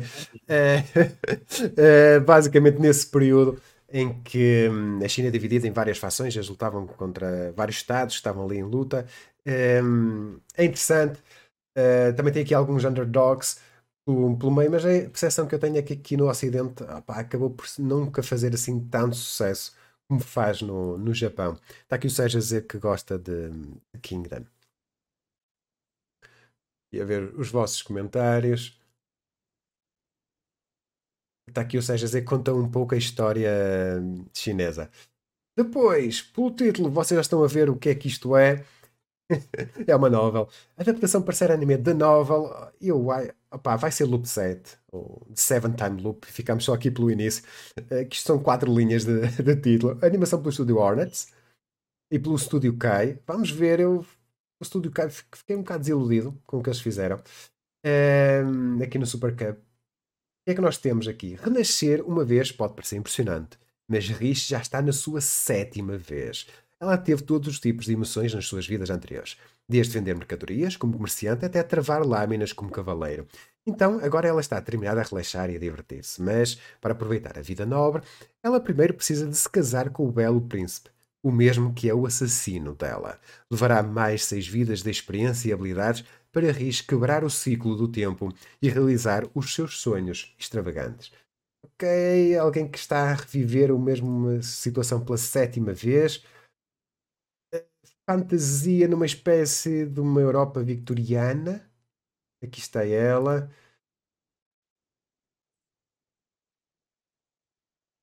Uh, este será o assassino dela, provavelmente. Qual certeza que vai haver aqui um, um interesse amoroso por trás. Não é propriamente o, o género de anime que me atrai muito. Pessoal que está aí nos comentários, vocês querem ver este anime? Nem por isso. O que é que tu achas, Filipe?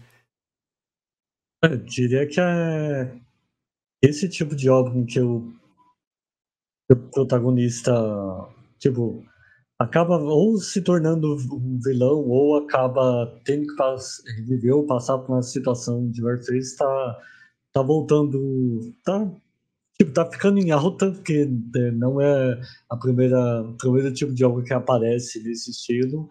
O, eu diria que talvez faça pouco de sucesso. No final, tá, a Crunchyroll conseguiu pegar os direitos dele, mas eu diria que talvez não faça, não gere tanto, tanto bom no, no geral. Ah, e principalmente a, pelo trailer não, não gerou muito hype, não. parece ser aquela história padrão. Não vi assim nada que me levasse a querer, ok, se calhar isto pode surpreender. O que vai se calhar surpreender quem não está muito dentro da indústria, ou acompanha de perto a indústria, é o próximo anime. Tem tudo para ser um dos grandes animes da temporada e quem sabe do ano. E é nada, na, nada mais, nada menos que Solo Leveling. E isto, até quem não acompanha o anime de perto já ouviu falar de, de Solo Leveling. Animação para o pessoal da A1 Pictures, pessoal excelente em termos de animação. 86, Sword Art Online, Kaguya-sama, Love is War. Infelizmente tiveram problemas com a 86, os últimos dois episódios estrearam mais tarde, mas eu adoro a 86, é um anime espetacular. É... Vou-vos ler a sinopse, já vos mostro o trailer. Dez anos atrás, depois do portal que conecta o mundo real com o mundo de monstros se abrir, algumas pessoas comuns receberam o poder de caçar os monstros do portal. Eles são conhecidos como caçadores, porém nem todos os caçadores são fortes. O meu nome é Sun Jinwo, um caçador de rank E. Eu sou alguém que tem que arriscar a sua a própria vida nas dungeons mais fracas o mais fraco do mundo. Sem ter nenhuma habilidade à disposição, eu mal consigo dinheiro nas dungeons de baixo nível. Pelo menos até eu encontrar uma dungeon escondida com a maior dificuldade dentro do rank D. No fim, enquanto aceitava a minha morte, eu ganhei um novo poder. Eu não vos posso mostrar o som, mas parece-me ter banda sonora a condizer com a qualidade de animação. Eh, e eu acho que é um anime que vai resultar muito bem. Um bom estudo de animação, um bom staff. É, um, o Manuá já faz sucesso, está a ser publicado aqui em Portugal. Já temos seis, cinco volumes aqui em Portugal lançados pela editorial Presença. No, no Brasil aconteceu uma situação muito bizarra que eu nunca falei aqui com o Felipe em live, uh, que mudaram de editora e vão começar a ser publicado outra vez do novo. O Solo Leveling no Brasil vai. É um reboot do Solo Leveling no, no Brasil, basicamente. Uh, mas que isto, pá, quase certeza que vai fazer sucesso. Um, lá isso vai, já é famoso e vai se tornar ainda mais famoso, com a certeza. O que é que achas, Filipe?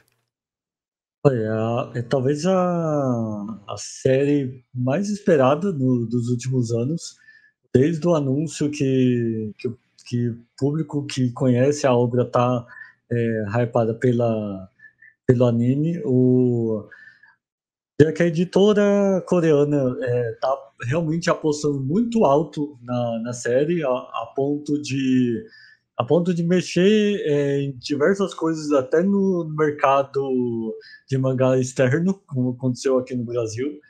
Então, uh, eu diria que esse, pelo que essa série tem que tem que mostrar logo nos primeiros episódios por que, que vale a pena tá, acompanhar ela. Pra principalmente segurar o público pro, até o final e vender o, o mangá para o público começar a comprar a, a obra da, dali em diante, em vez de esperar o, novas temporadas. Exato, eu acho que é uma aposta enorme. Aqui em Portugal já temos muitos volumes. Um, e acho que é uma grande aposta que o pessoal está a fazer como isto vai fazer sucesso. Ó oh, oh, Filipe, para o pessoal que não está por dentro do que é que aconteceu, fazem um resumo breve do que é que aconteceu no Brasil com, com Solo Leveling. o Solo Leveling aqui no Brasil estava sendo publicado pela New Pop, ele já está publicando já há algum tempo a, tanto o Mauá e também o mangá.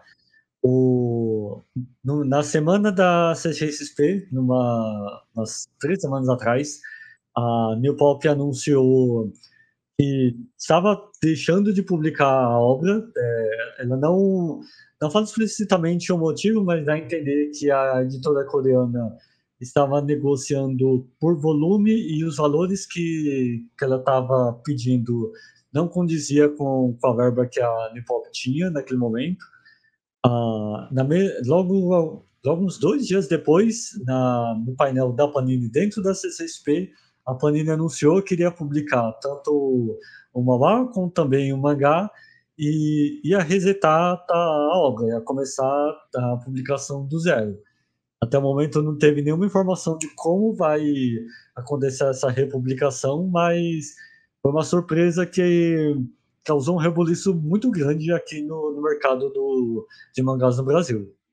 É, lá está, eu fiquei a saber através das redes sociais que vi muita gente protestar, uns a defender, outros uh, com dúvidas o que é que ia fazer. Pessoal até no, com dúvidas se, se o New Pop da mesma editora ia desistir de outras obras da mesma editora. A New Pop veio dizer que não, que era só um caso de solo leveling. Uh, mas não, acabei por achar uh, estranho isso ter uh, acontecido. Foi tão estranho que, tipo, é, todo mundo da, da imprensa é, que cobre mangás aqui no Brasil, que tava, tipo, pessoal, todo mundo focado na cobertura da CCXP foi pego de surpresa com esse anúncio da, da New Pop, que a New Pop não estava na CCXP, ela é, não teve stand ou é, painel dentro do evento, então foi algo feito totalmente é, por fora é, e que pegou todo mundo de surpresa, tá? É, no, justo na semana que estava todo mundo focado na cobertura do evento. Exato. Uh, e pronto, eu vou colocar aqui Solo Leveling é o meu primeiro anime que eu vou colocar aqui na lista daqueles animes que eu de certeza vou, um, que vou ver. Uh, muita expectativa, lá está. Eu acho que vai ser daqui uma coisa muito, muito boa. Depois, uh, epá, isto é um título muito grande para ser lido. Uh, adaptação para a série anime da novel The Strongest Tanks Labyrinth Raids. Isto foi claramente mal lido, mas Tipo, até a imagem promocional me parece ser um bocado genérica. É uma novel, animação pelo estúdio Pollen, eh, sejam lá quem eles forem, não, não sei quem é que eles são. Não tenho assim grande percepção do que é que eles terão animado anteriormente. E o que é que nós temos na história? Temos o Ruth, que é um tanque da guild do herói e diz que tem a maior defesa de todos os tempos. Será o herói de escudo lá do sítio. O grupo costuma fazer incursões em labirintos, mas, Ruth, mas para o Ruth isso significa mais do que apenas uma excursão incursão para curar a doença da sua amada irmã, ele está à procura do tesouro que realiza desejos que pode estar escondido nesses labirintos. Mas um dia, o herói arrogante expulsou do grupo após uma tentativa mal sucedida de ataque, culpando as suas habilidades, cujos efeitos ele ainda desconhece. Parece que já vimos esta história em algum lado. O pessoal do escudo é sempre atirado de, de lado. Sem ter para onde ir, sem nada para fazer, ele decide voltar para a sua cidade natal, onde a sua irmã o espera. No caminho, ele salva uma menina que estava a ser atacada por um monstro. Inesperadamente, essa menina tem uma habilidade extremamente rara chamada avaliação. Graças à sua habilidade, Rude é capaz de descobrir a verdade por trás das suas habilidades desconhecidas, que revelam habilidades muito poderosas, como a defesa de 9999 e habilidades poderosas. Começa assim a aventura do tanque mais forte, Rude. Será que o anime, com uma forte base, em RPG, com uma forte experiência numa RPG. Aliás, vocês veem aqui até o que nós vemos no ecrã se assemelha àqueles gráficos que vemos no, nos tipos de RPGs. O, aqui o homem com o seu escudo. É... Opa, será um anime bom para o pessoal que gosta de um anime shonen? É, para o pessoal que já viu mil e um anime shonen, eu acho que, pelo menos, por exemplo, para mim, não vai trazer assim mais nada de especial. Se é o tipo de anime de alguém que sai de uma guild, que se aventura sozinho, encontra uma miúda, uh, mas que tem mais poder do que ele inicialmente julgava. Pessoal, digam aí embaixo nos comentários se vocês vão ver ou nem por isso. O que é que achas, Filipe? Olha, eu vou passar bem longe que é, bem genérica. Tanto a sinopse, a, o trailer também parece ser bem genérico. É, tipo, não. Tem que ter alguma coisa bem grande para poder chamar minha atenção para a série, que pela sinopse e o trailer e até o, o, o visual do pôster é. é. algo muito muito genérico para essa temporada que já tem muita coisa genérica aí. Exato. Eu acho que se há, por acaso utilizaste um bom, um bom adjetivo. Se há coisa que caracteriza um bocado esta temporada é genérico. Temos um ou outro anime que se vão destacar, mas depois temos muito mais do mesmo. Uh... Está aqui o Sejas a que os prós assistirem. Depois, pelo título, vocês também já estão a ver, a segunda temporada da adaptação para ser anime da novel Banished from the Heroes Party. E é quase a mesma sinopse que este anime que acabámos de, de ver. Animação pelos estudos do Wolfsbane. O pessoal que animou Peter Grill, que foi um anime que eu inicialmente comecei a ver, e até era interessante, mas depois a história tornou-se hiper mega repetitiva e eu acabei por fazer drop. Por isso, não faço a mínima ideia como é que Peter Grill acaba. Eles que se associaram ao estúdio Flat. Um, na história, Red já foi membro do grupo de herói, um grupo poderoso destinado a salvar o mundo das forças do mal de Taraxon, o Lord Demónio Furioso. Isto é, até que um dos seus camaradas o expulsou. Na esperança de levar uma vida fácil na fronteira, o novo objetivo de Red é abrir um boticário. No entanto, guardar o segredo da sua vida anterior pode não ser tão simples quanto ele pensava, principalmente quando a Bella Reed, uma aventureira do passado, aparece e pede para morar com ele. É. Vocês viram a primeira temporada? Eu não vi, por isso claramente também não vou ver esta segunda. Lá está, foi aquele anime que. Lá está, o Homem com o Escudo e tal.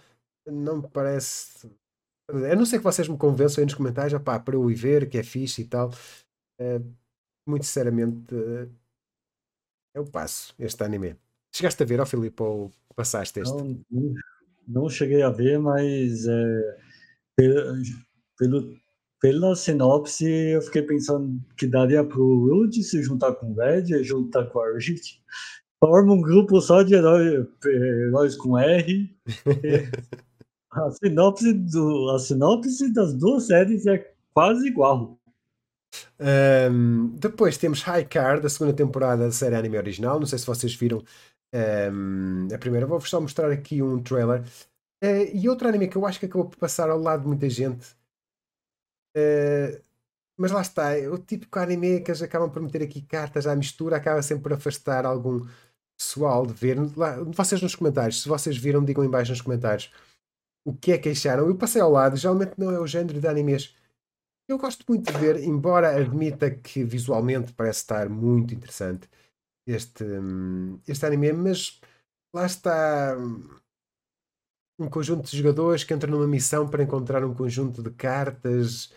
Uh, isto quase que parece ser daqueles animes que depois tem um jogo mobile por trás para o pessoal uh, jogar com as cartas e por aí fora.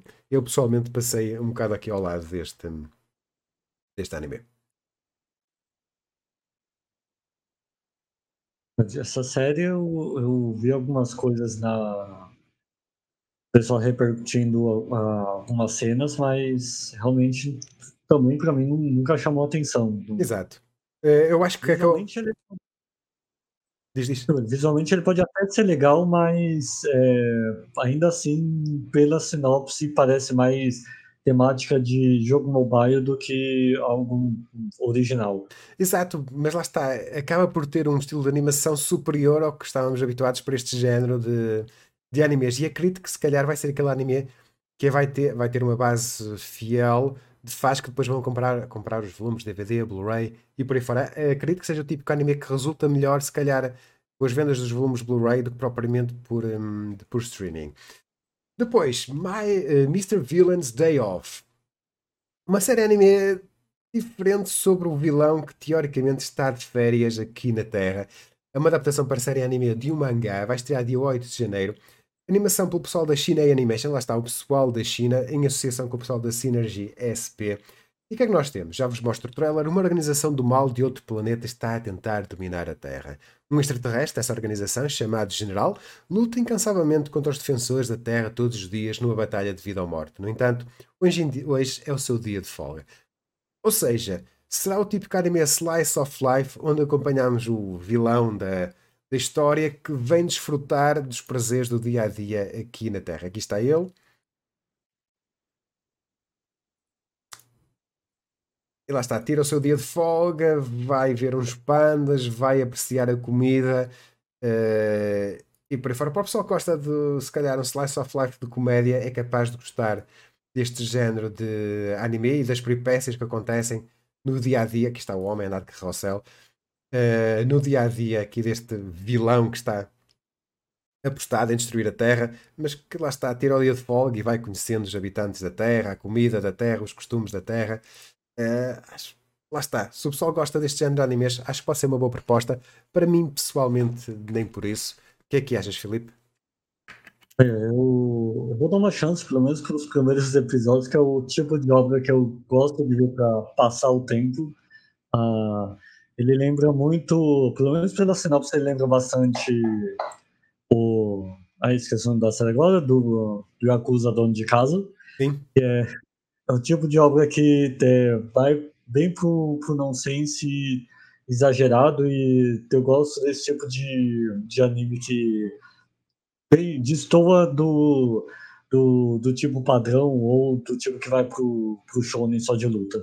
Exato, aliás, este vai ser aquele anime que pode ter alguma luta ou algum conflito, mas que a gênese, a base, não vai ser isso, vai ser mesmo as peripécias do dia a dia. Eu acho que vai ser aquele anime para tu no final do dia descontraíres-te, sentares, desligares um bocadinho o cérebro e vires, re, veres o anime, riste ali um bocadinho e tal.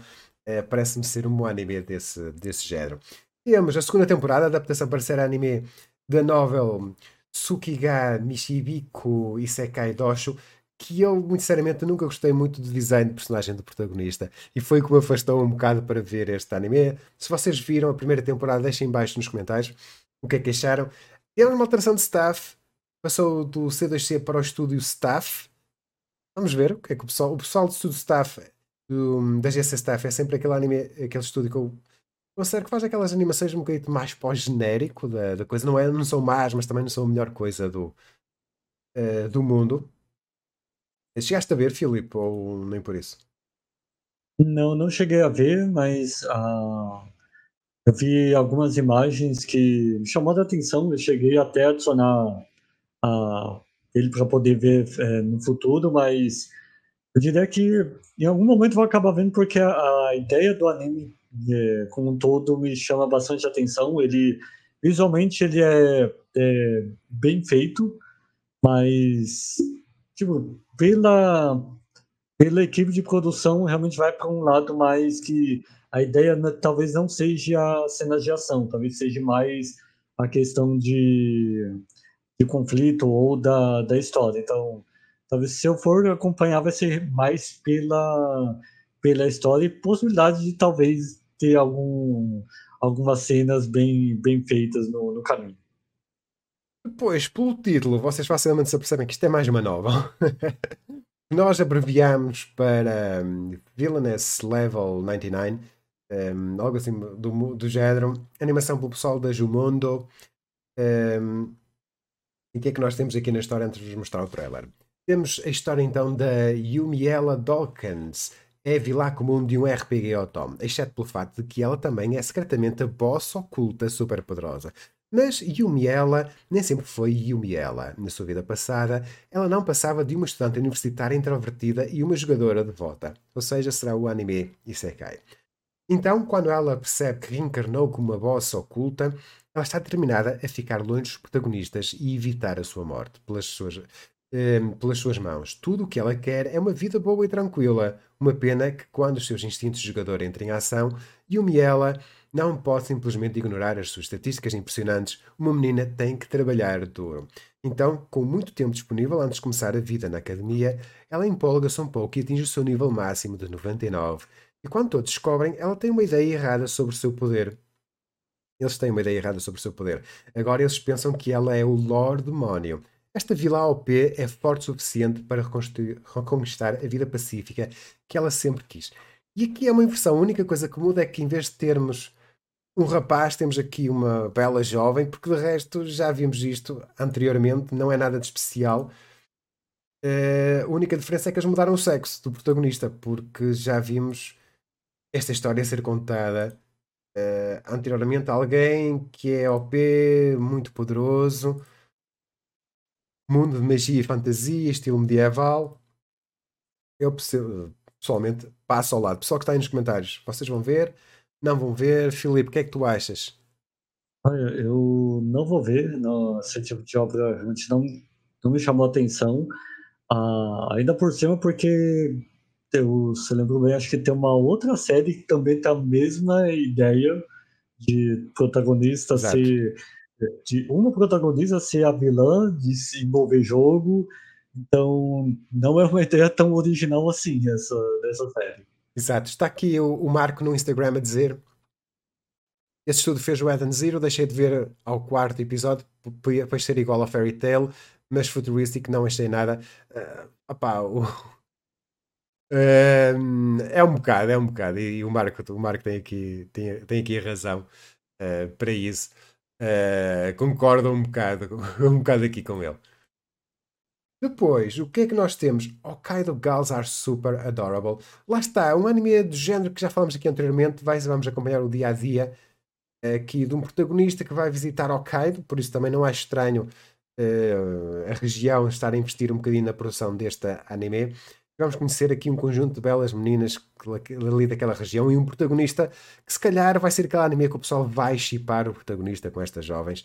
Animação pelo estúdio Silverlink, juntamente com o estúdio Blade. E o que é que nós temos na história? Tsubasa Natsuya, Natsukawa acaba por se mudar de Tóquio para Hokkaido no auge do inverno. Sem saber da distância entre as cidades do país, ele desce do táxi na próxima cidade do seu destino para poder ver os arredores da sua casa. Mas fica surpreso ao saber que a próxima cidade fica a 3 horas de distância, mas ele também conhece uma fofa Gyaru do Sanko, nascida e criada em Hokkaido, chamada Minami Fuyuki, que vocês veem aqui no trailer enfrenta o clima de 8 graus negativos em trajes guiar o padrão, saias curtas e pernas nuas.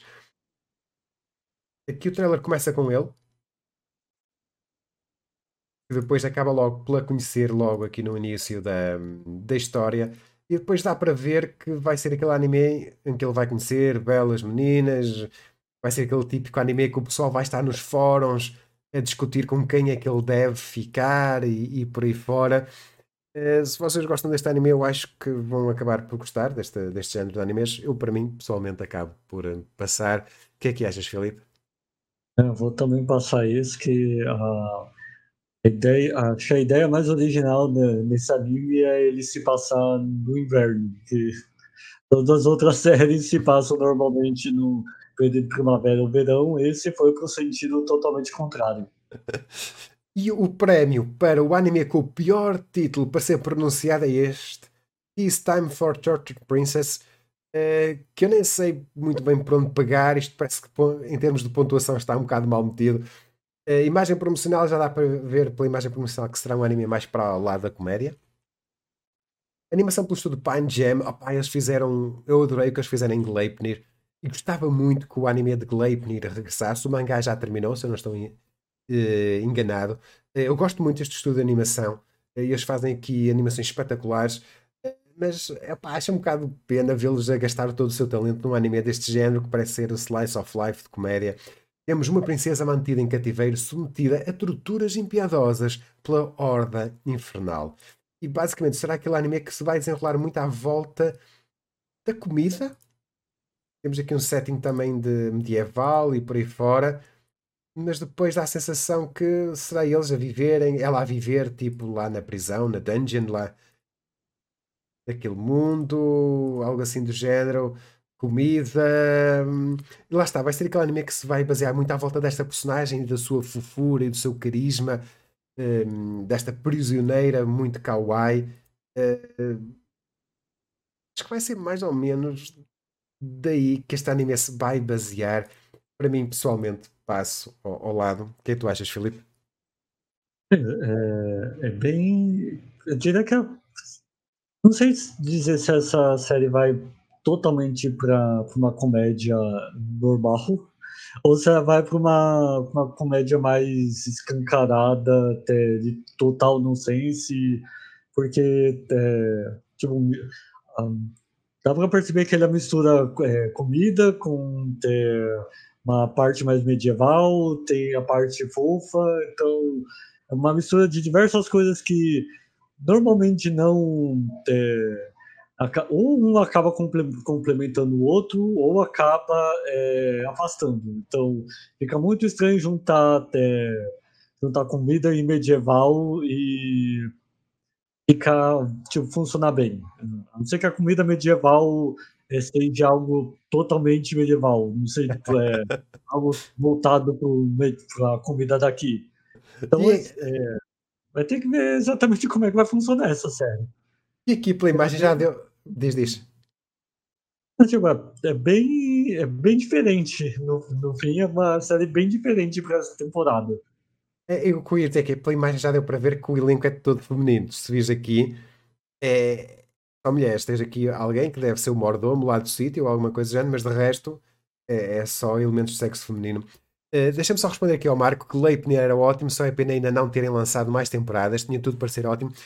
Exatamente, e o Leipnir foi dos poucos animes que me levou a pegar no mangá e eu ler o, grande parte do, uh, do mangá, por isso lá está a marca, aconselho-te, vai ver, vai ler o Leipnir que está muito fixe. Uh, até há partes de Gleipnir que eu gostei mais no mangá, porque o mangá é mais pesado, mais explícito do que propriamente o anime.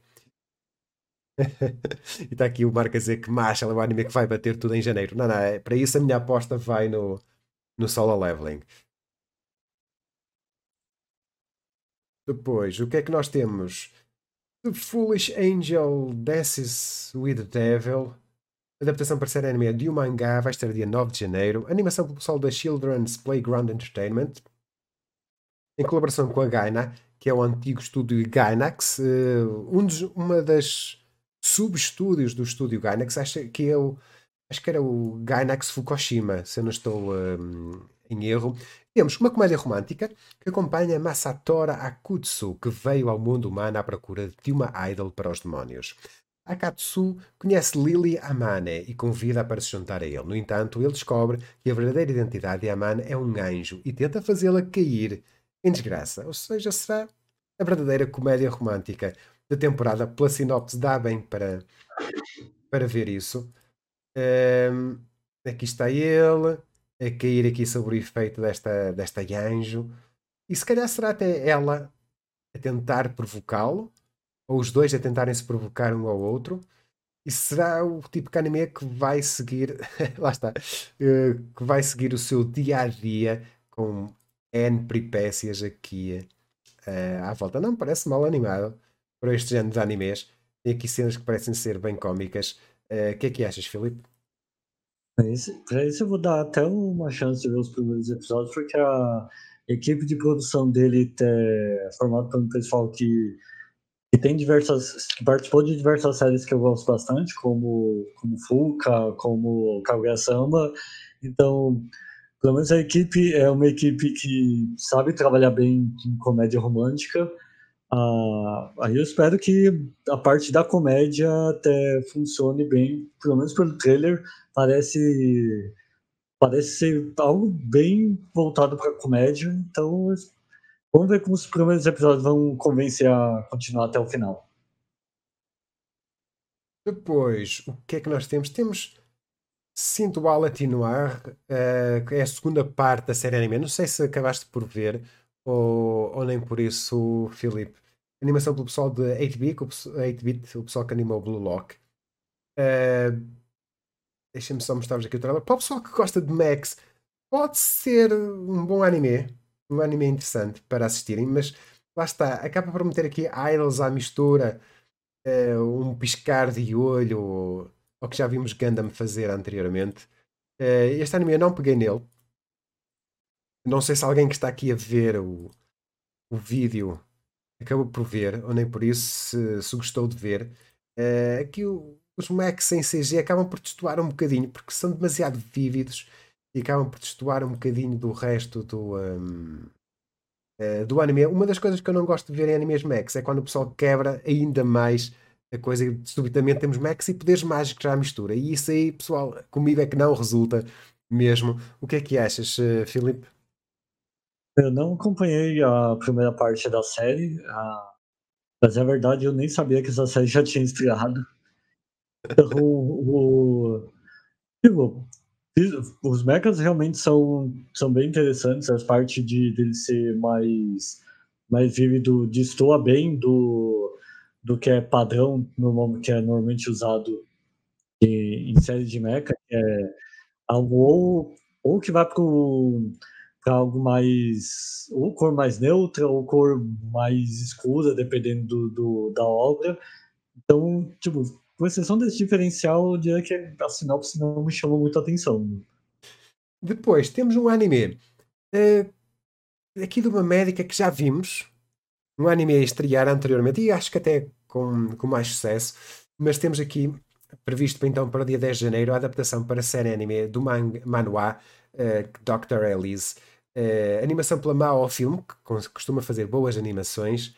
O que é que nós temos na, aqui na descrição da história?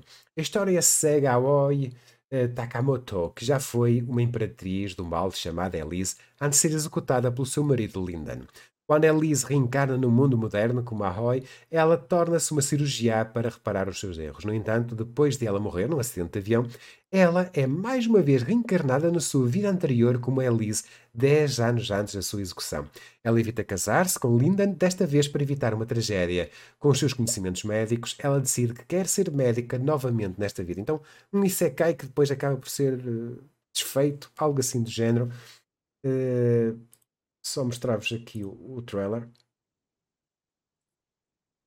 Aqui está ela, mas depois morre, vai para o mundo, mas depois regressa ao seu novo mundo.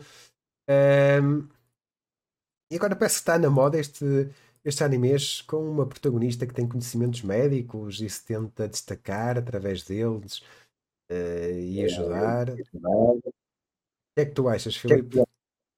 A, a ideia, pelo menos, é interessante de.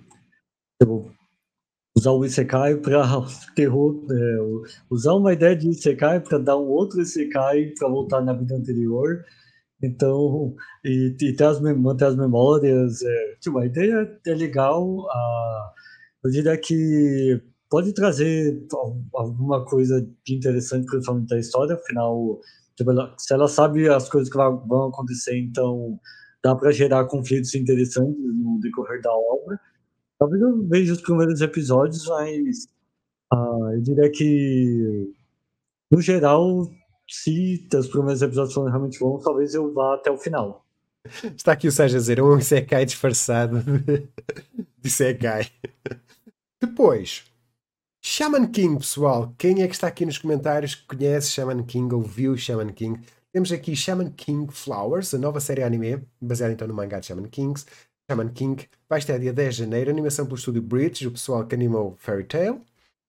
Uh, e em termos de história, sinopse zero, porque eles partem do princípio que toda a gente conhece Shaman King, e que eu acho que é um bocado subvalorizar o público. Lá está, eu acho que há pessoal que conhece Shaman King, mas há toda uma geração de pessoal que não conhece Shaman King. Foi um anime que me chamou muita atenção. Uh, que em termos, se fizer jus à franquia, em termos sonoros, vai ter uma banda sonora espetacular. Espero que isso uh, aconteça. Uh, mas o que é que tu achas, Felipe? Vais ver Shaman King ou nem por isso? Eu não vou ver porque eu não vi nem o original, quer dizer, não vi nem o remake da Netflix, que uh, acho que o, Bruno falou muito mal do remake, questão de animação. Sim. E o, eu, eu, conheço bem pouco da, da história de Shaman King, da, eu sei que fez bastante sucesso no, no início dos anos 2000, mas uh, eu diria que o no momento partir para o mangá é o melhor para começar Shaman King, porque a, as última, a última animação não deu muito certo. Não é certeza que essa continuação também vai, é, vai, vai ser o melhor em animação. É, não sei se é o mesmo estúdio que, que, que fez o remake, mas é, por conta de todos os problemas que o remake ocasionou em questão de animação, talvez melhor é partir pro, pro mangá. O que eu acho é que em termos de marketing, tu ouviste falar muito pouco deste Shaman King Flowers. Uh, no início eles lançam os trailers normalmente, mas nunca teve grande destaque, uh, quer em eventos, quer online. Não vejo assim tanto marketing à volta deste como, quanto isso. E lá está. Pelo menos acho estranho nenhuma. Hum, uh, editora como a King Records ou qualquer coisa assim do género pegarem e fazerem promoção das bandas sonoras dos temas de abertura, encerramento, com os seus cantores e por aí fora. Um, ehm, acho um bocado estranho esta situação aqui com, com o Shaman King. Está aqui o Seja dizer que viu o Shaman King e que achou a série muito boa. Depois, uh, Sherry Magic. Não vos vou ler aqui o título, porque também é um título muito grande, embora seja um mangá. Animação pelo estúdio Satellite.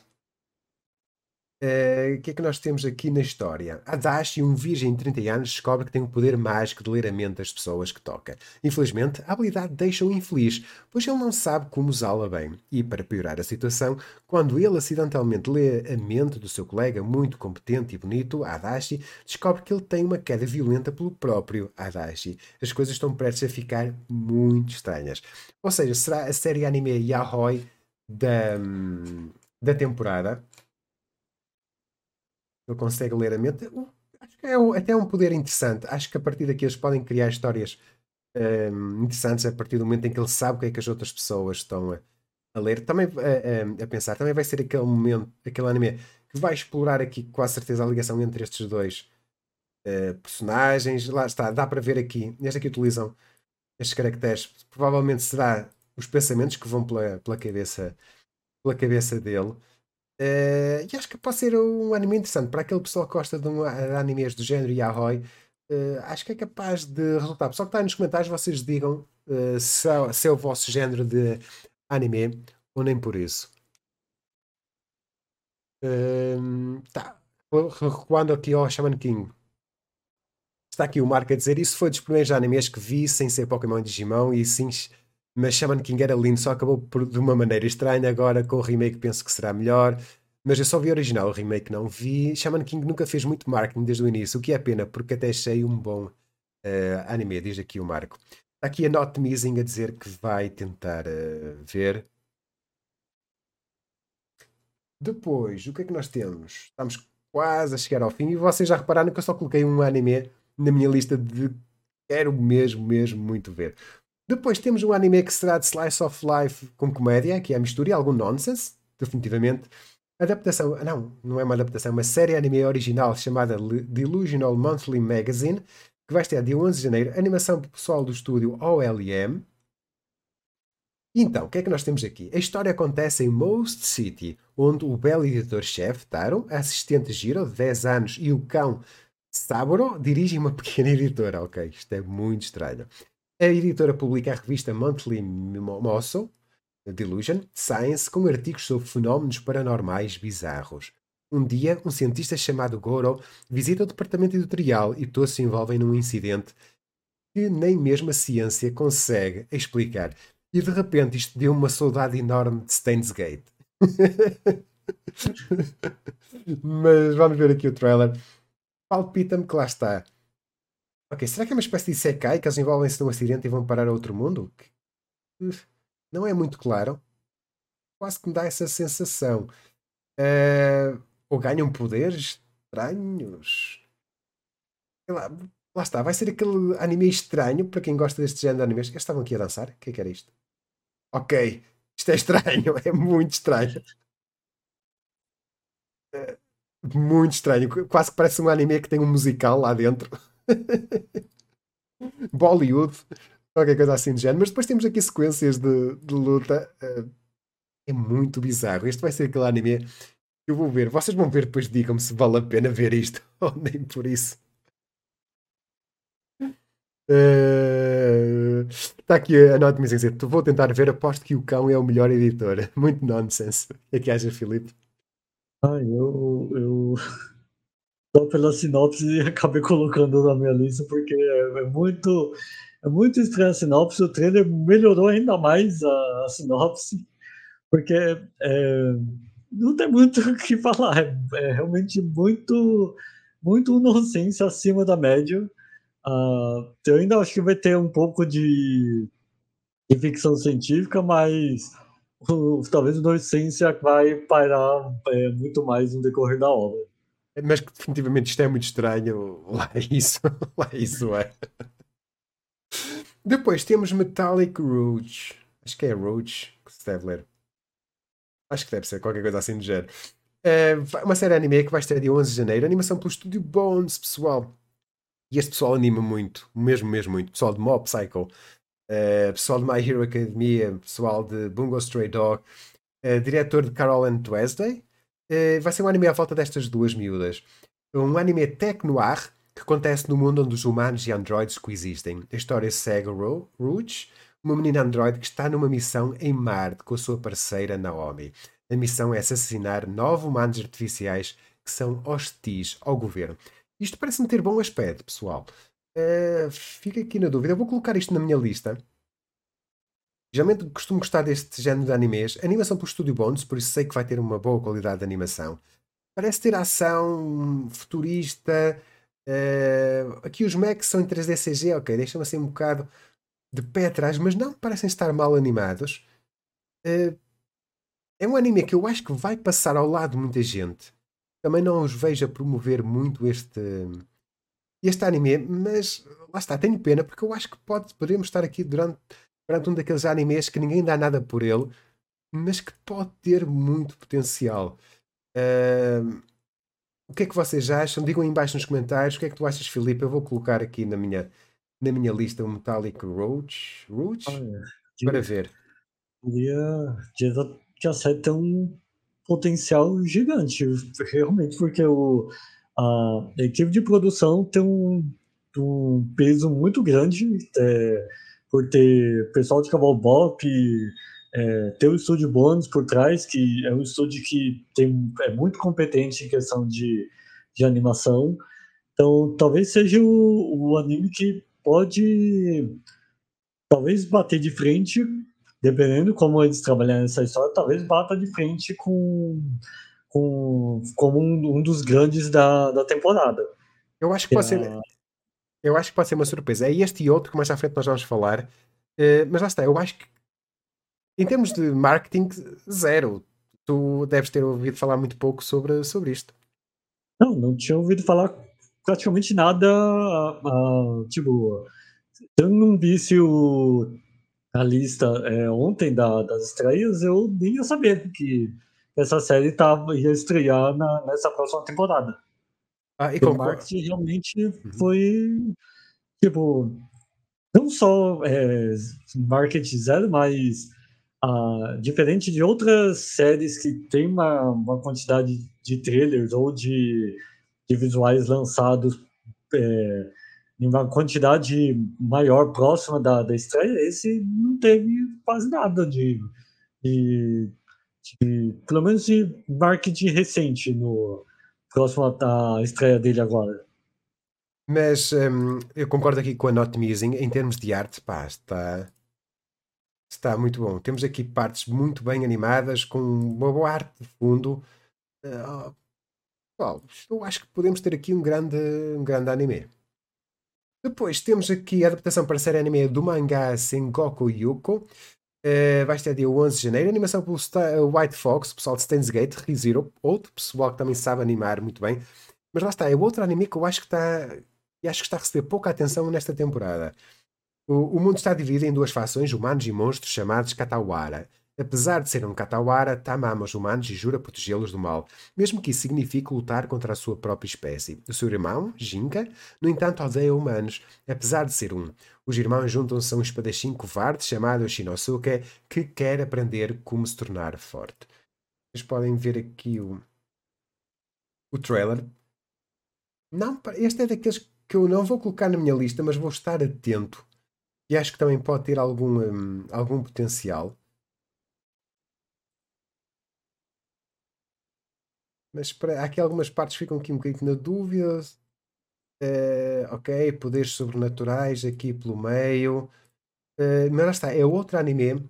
A sinopse não vende tão bem assim o jogo, o jogo, o anime, e que definitivamente precisava de mais um bocadinho aqui de, de marketing para conhecermos melhor aqui o, o anime. O que é que tu achas, Filipe?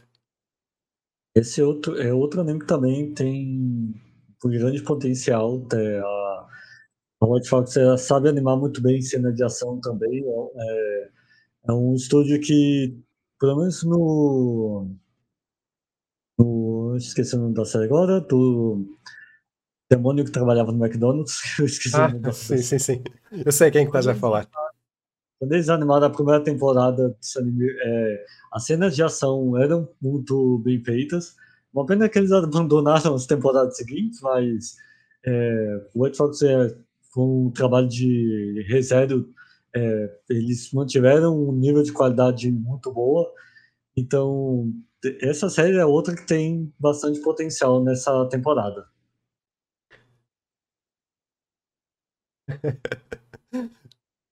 Está uh, aqui a Anatomia Cinzeira, o demónio que trabalha no McDonald's. É. Uh, depois, opá, isto tem potencial que eu costumo gostar deste género de animes. Bang Brave, Bang Braver. Uma série anime original, vai ser dia 11 de janeiro. Animação pela Sai Game Pictures. E eles agora estão a melhorar significativamente a qualidade de animação. Uh, diretor que está habituado a dirigir este género de animes. Que é que nós temos aqui na história? O anime enrola-se à volta de Louis Smith e Sammy Howe. Louis é um piloto das Forças Armadas dos Estados Unidos que pilota a arma humanoide blindada Aitano Stride. No meio da batalha, ele conhece Isami Ao, o piloto AS da Força Terrestre de Autodefesa do Japão. E será aquele típico anime com exhaust suits? Parece-me. Uh, a animação já vi fazerem melhor, já vi fazerem pior também. Uh, gosto desta parte do porta-aviões e da animação. Para o pessoal que gosta de animes como X, Uh, acho que pode ser uma coisa interessante. Gostei da animação e do design dos personagens, parece-me interessante. Mas lá está, mais um anime uh, que está a ser pessimamente promovido, uh, que está a passar ao lado de muita gente. Lá está, o pessoal que gosta de um, animes de luta, ficção científica, Max e por aí fora, poderá ser uma boa proposta, mas e acho que está a passar ao lado de muita gente. Eu vou colocar aqui na minha lista. Eu acho que pode ser um bom anime para quem gosta deste género de obras. O que é que tu achas, Filipe? É, visualmente, pelo trailer, tá, eu achei interessante o visual do, dos mechas. É, segue naquela linha de ser um visual mais. uma cor mais, mais neutra. O, eu achava, pelo sinal, eu achava que ele era baseado em algum jogo, mas para pesquisa aqui que eu fiz, ele é totalmente original. O que é bem interessante, porque o, a, tanto visualmente como o, o logo dele que aparece é, no decorrer do trailer é, lembra de, de algo próximo de jogo, então eu diria que pode ser uma, uma surpresa. Para quem gosta de mecha, talvez pode ser tá, a surpresa dessa temporada. Eu acho que e, acho que, e tu falaste bem em falar disso, porque eu acho que se calhar até vai ser aquele anime que mais tarde vamos ver o anúncio de um jogo mobile ser lançado, pelo menos no Japão ou algo assim do género. Acho que faria sentido eles, um, eles anunciarem algo assim do género. Depois, para o pessoal que gosta de Kizumonogatari, vamos ter dia 12 de janeiro o filme compilatório, animação pelo Estúdio Shaft. Não vou perder-me aqui muito tempo, posso-vos mostrar aqui um bocadinho, mas vocês já viram estas cenas anteriormente e acho que é uma excelente oportunidade para o pessoal que nunca viu ver algo que visualmente é um espetáculo. Uh, vão ver aqui Monogatari, é muito bom. O pessoal do estúdio Shaft, quando querem, eles fazem animações super fluidas. E se calhar há muita gente que calhar, nunca viu Monogatari, mas certeza que há MVs com cenas aqui de Monogatari, de certeza absoluta que, que já viu no, no passado. Ora. Monogatari é, eu diria que é bastante. Se a pessoa ou, ou ela não assistiu é, é, explicitamente, tipo, indo atrás, ela com certeza já viu as cenas é, nas redes sociais, porque a, até hoje a, a franquia consegue ter uma animação muito boa. Mesmo, mesmo as séries antigas ainda tem uma, uma animação que é, que é muito bem trabalhada para aquela época. Sim, sim, não envelheceu, envelheceu muito bem. É, o tipo de obra que ela tem muito do espírito de, de anime antigo. Não? Ela, é, mesmo as séries atuais, é, ela, ela lembram bastante animes mais antigos do que animes da, da atualidade. E depois, pessoal, tenho aqui o, o, segundo anime que eu digo que pode surpreender esta temporada, que se chama The Witch and the Beast, que é um anime que eu não dava nada com a sinopse, e com a imagem promocional é naquela, mas que depois de ver o trailer fiquei, ok, fiquei vendido por este trailer, isto se calhar vai ser bom. Temos uma adaptação então para série anime do mangá, Uh, vai estrear dia 12 de janeiro. Animação pela Yokohama Animation Lab. Uh, diretor de Sorcerer's Stabber Orphan. E o que é que nós temos? Ashaf, um homem de fala mansa com feições delicadas, um caixão amarrado às costas e uma comitiva de corvos negros. Gida, uma menina selvagem e violenta com longas presas e olhos de fera. Este casal sinistro aparece um dia numa cidade escravizada por uma bruxa, uma governante com magia percorrendo o seu corpo tatuado, que convenceu os habitantes da cidade de que ela é a sua heroína. Mas Ashaf e Guido sabem melhor. Eles vivem por um credo. Onde uma bruxa vai, apenas maldições e desastres seguem. Eles têm contas a acertar e não hesitarão em derrubar qualquer um que esteja no seu caminho, seja uma multidão enfurecida ou uma guarnição do exército. E ok, eu vi isto pensei, hum, isto é capaz de ser interessante, aqui a dinâmica entre estes dois. Uh, e depois vi o trailer e pensei, ok, eu definitivamente tenho que ver isto. Um, e lá está, este, e se calhar ainda pior que os outros, muito mal promovido em termos de marketing. Só este trailer é que fez um bom resultado. Aqui está ela a transformar-se. Esta será a bruxa lá do sítio. Uh, mas em termos de qualidade visual, parece-me estar muito interessante. Uh, gosto da época, do design de personagens. Quase que parece. Aqui, aqui um personagem que quase que parecia sair de Full Metal, mas depois temos este aqui. Uh, quase parece saído num do detetive Kobayashi. Quase parece ser um, um daqueles animes que tem aquele visual daqueles animes que exploram o género no ar. Uh, ou seja, parece-me ser aqui uma amálgama de várias influências uh, que parece resultar muito bem. Uh, e definitivamente, ok, eu acho que vou querer ver isto. Vou colocar aqui na, na minha lista. Uh, parece-me ser, ser muito interessante. O que é que tu achas, Filipe? Realmente pela, pelo trailer ele tá bem interessante. Ele me lembra. Me lembra um pouco de Helsing. No, Sim. Helsing tem essa, essa temática, tem esse clima é, que ele, ele, ele mescla entre o noir e o terror. Então, talvez. Acho que pelo, pelo trailer é, vale a pena assistir essa, essa série para pelo menos saber, pela curiosidade, saber até onde eles vão em nível de qualidade da, da produção. É... Está aqui a Natomizing a dizer que quer muito ver é... e que, que lembrava alguma coisa de Helsing, exatamente, tens razão. É... Mas há ali alguns momentos que até me lembram animes assim mais uh, até mais antigos. Uh, que está muito fixe com o design de cores, a paleta de cores que eles utilizam, uh, e acho que a Notemizem não vai tirar ninguém para o Riador. o Sérgio aqui a dizer vampiro e bruxa, combinação estranha, mas parece interessante. Uh, parece muito fixe. Gostei. E lá está, vamos estar atentos, palpita-me que poderão ser daqui bons animes. Depois, regressando para a normalidade.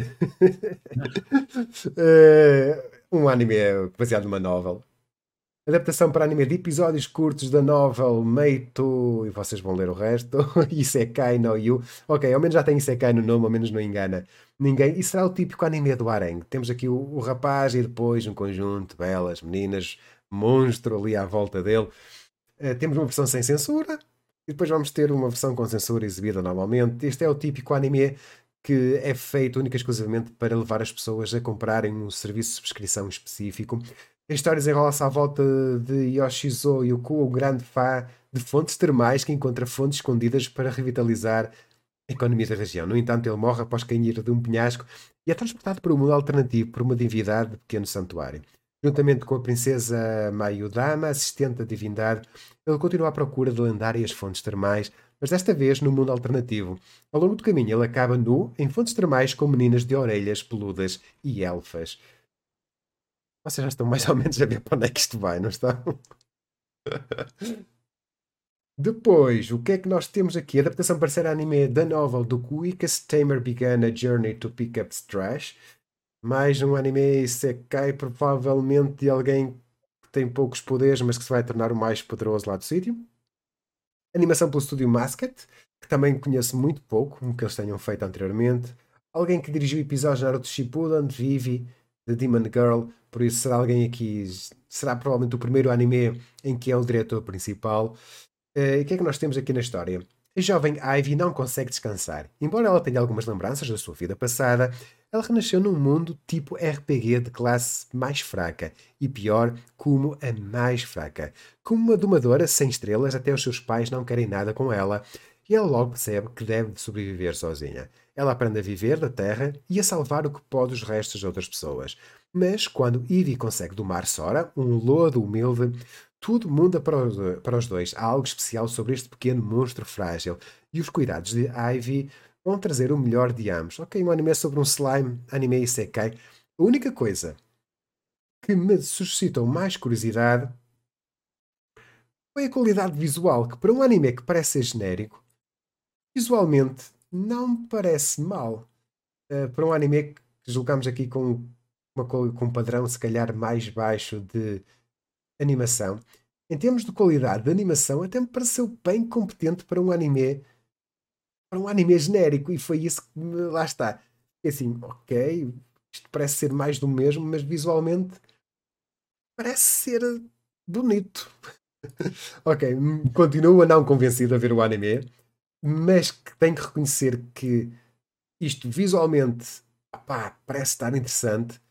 Opá, parece, opá, os artistas que estão aqui têm muito talento. Olha para isto. Mas Tipo, de resto a história não me suscita a mínima curiosidade. Mas que este anime é bonito, opá, lá isso é. O que é que achas? É, a trailer realmente tá, tá bem bonito. Talvez, Talvez a série não tenha nenhuma cena é, grandiosa de ação ou algum momento que, que gere algum clímax, mas pelo menos visualmente vai ter uh, alguma coisa bem, bem, bem bonita para poder ver no decorrer da história. Uh, se pelo menos a parte de, de história não salvar, ficar vendo as imagens é, do. Ficar vendo pelo menos nem que seja talvez é, sem som, talvez já deu o suficiente para acompanhar um pouco a história. Olha, mas a, a, a Not Missing quase que leu minha, o meu pensamento. Tu estavas a falar, eu estava a pensar exatamente o mesmo que a Not Missing. Isto está para uns bons wallpapers. Uh, não dá? Sem dúvida nenhuma. Muito, muito fixe. Uh, ok, vamos ver. Depois, falta aqui o Bruno. O Bruno é que é o nosso especialista em Urusei, Urusei Yatsura. Eu não estou a acompanhar, não sei se tu estás. Um, esta é a segunda parte. Um, pessoal, está alguém a ver? Vocês digam aí embaixo no, nos comentários se vocês estão a ver. E lá está, vamos ter aqui a segunda parte então deste remake. Acompanhou a infância de muita gente este, este anime, mas agora não sei se terá a ter o mesmo nível de sucesso que teve o primeiro anime. Uh, Japão e os slimes, digam qual é o fascínio. Também nunca percebi muito bem porque é que os japoneses adoram os slimes. E de onde é que veio a ideia dos slimes, mas. Uh, depois temos aqui um anime que o pessoal mais um, que o pessoal mais, mais velho uh, se calhar irá concordar comigo. Um anime que lembra um bocadinho Tenjo Tenji. Uh, só os mais velhinhos é que se vão lembrar disto. Uh, este é um anime original que se chama Bushigiri, o único, uma das coisas que me atrai é ser um estúdio mapa pessoal de Chainsaw Man, Jujutsu Kaisen, Dororo, Dorohedoro. Por isso, será de alguém vai estar bem animado, sem dúvida nenhuma. E parece-me ser o típico anime estudantil de luta. O que é que nós temos? A história de Bushigiri segue Aladdin Tomobishi, um jovem que se envolve numa batalha para ver quem é o mais forte, depois de se reunir com o seu ex-melhor amigo, Matakara Asamine. Enquanto isso, a sombra de um gênio gigante paira sobre eles. Ou seja, vai ser um anime que vamos ter aqui uma espécie, um anime escolar, onde eles vão andar a luta para determinar quem é que é o, o mais forte e por aí fora. E depois com a, uma temática do Aladdin das Mil e Uma Noites por trás, que eu até nem simpatizo muito. Visualmente, parece-me estar interessante. Uh, e lá está, faz lembrar Tenjo Tenjo pela parte mais da, das lutas, das, das coreografias das lutas, se calhar, algo assim do género, com protagonistas bem diferentes uns dos outros que vão acabar por lutar entre, entre eles, qualquer coisa assim do, do género, mas fico aqui um bocado na dúvida. Mas lá está, as, as coreografias de combate fazem-me lembrar muito Tenjo Tens. Também era um anime muito kinético, que tinha boas coreografias de combate.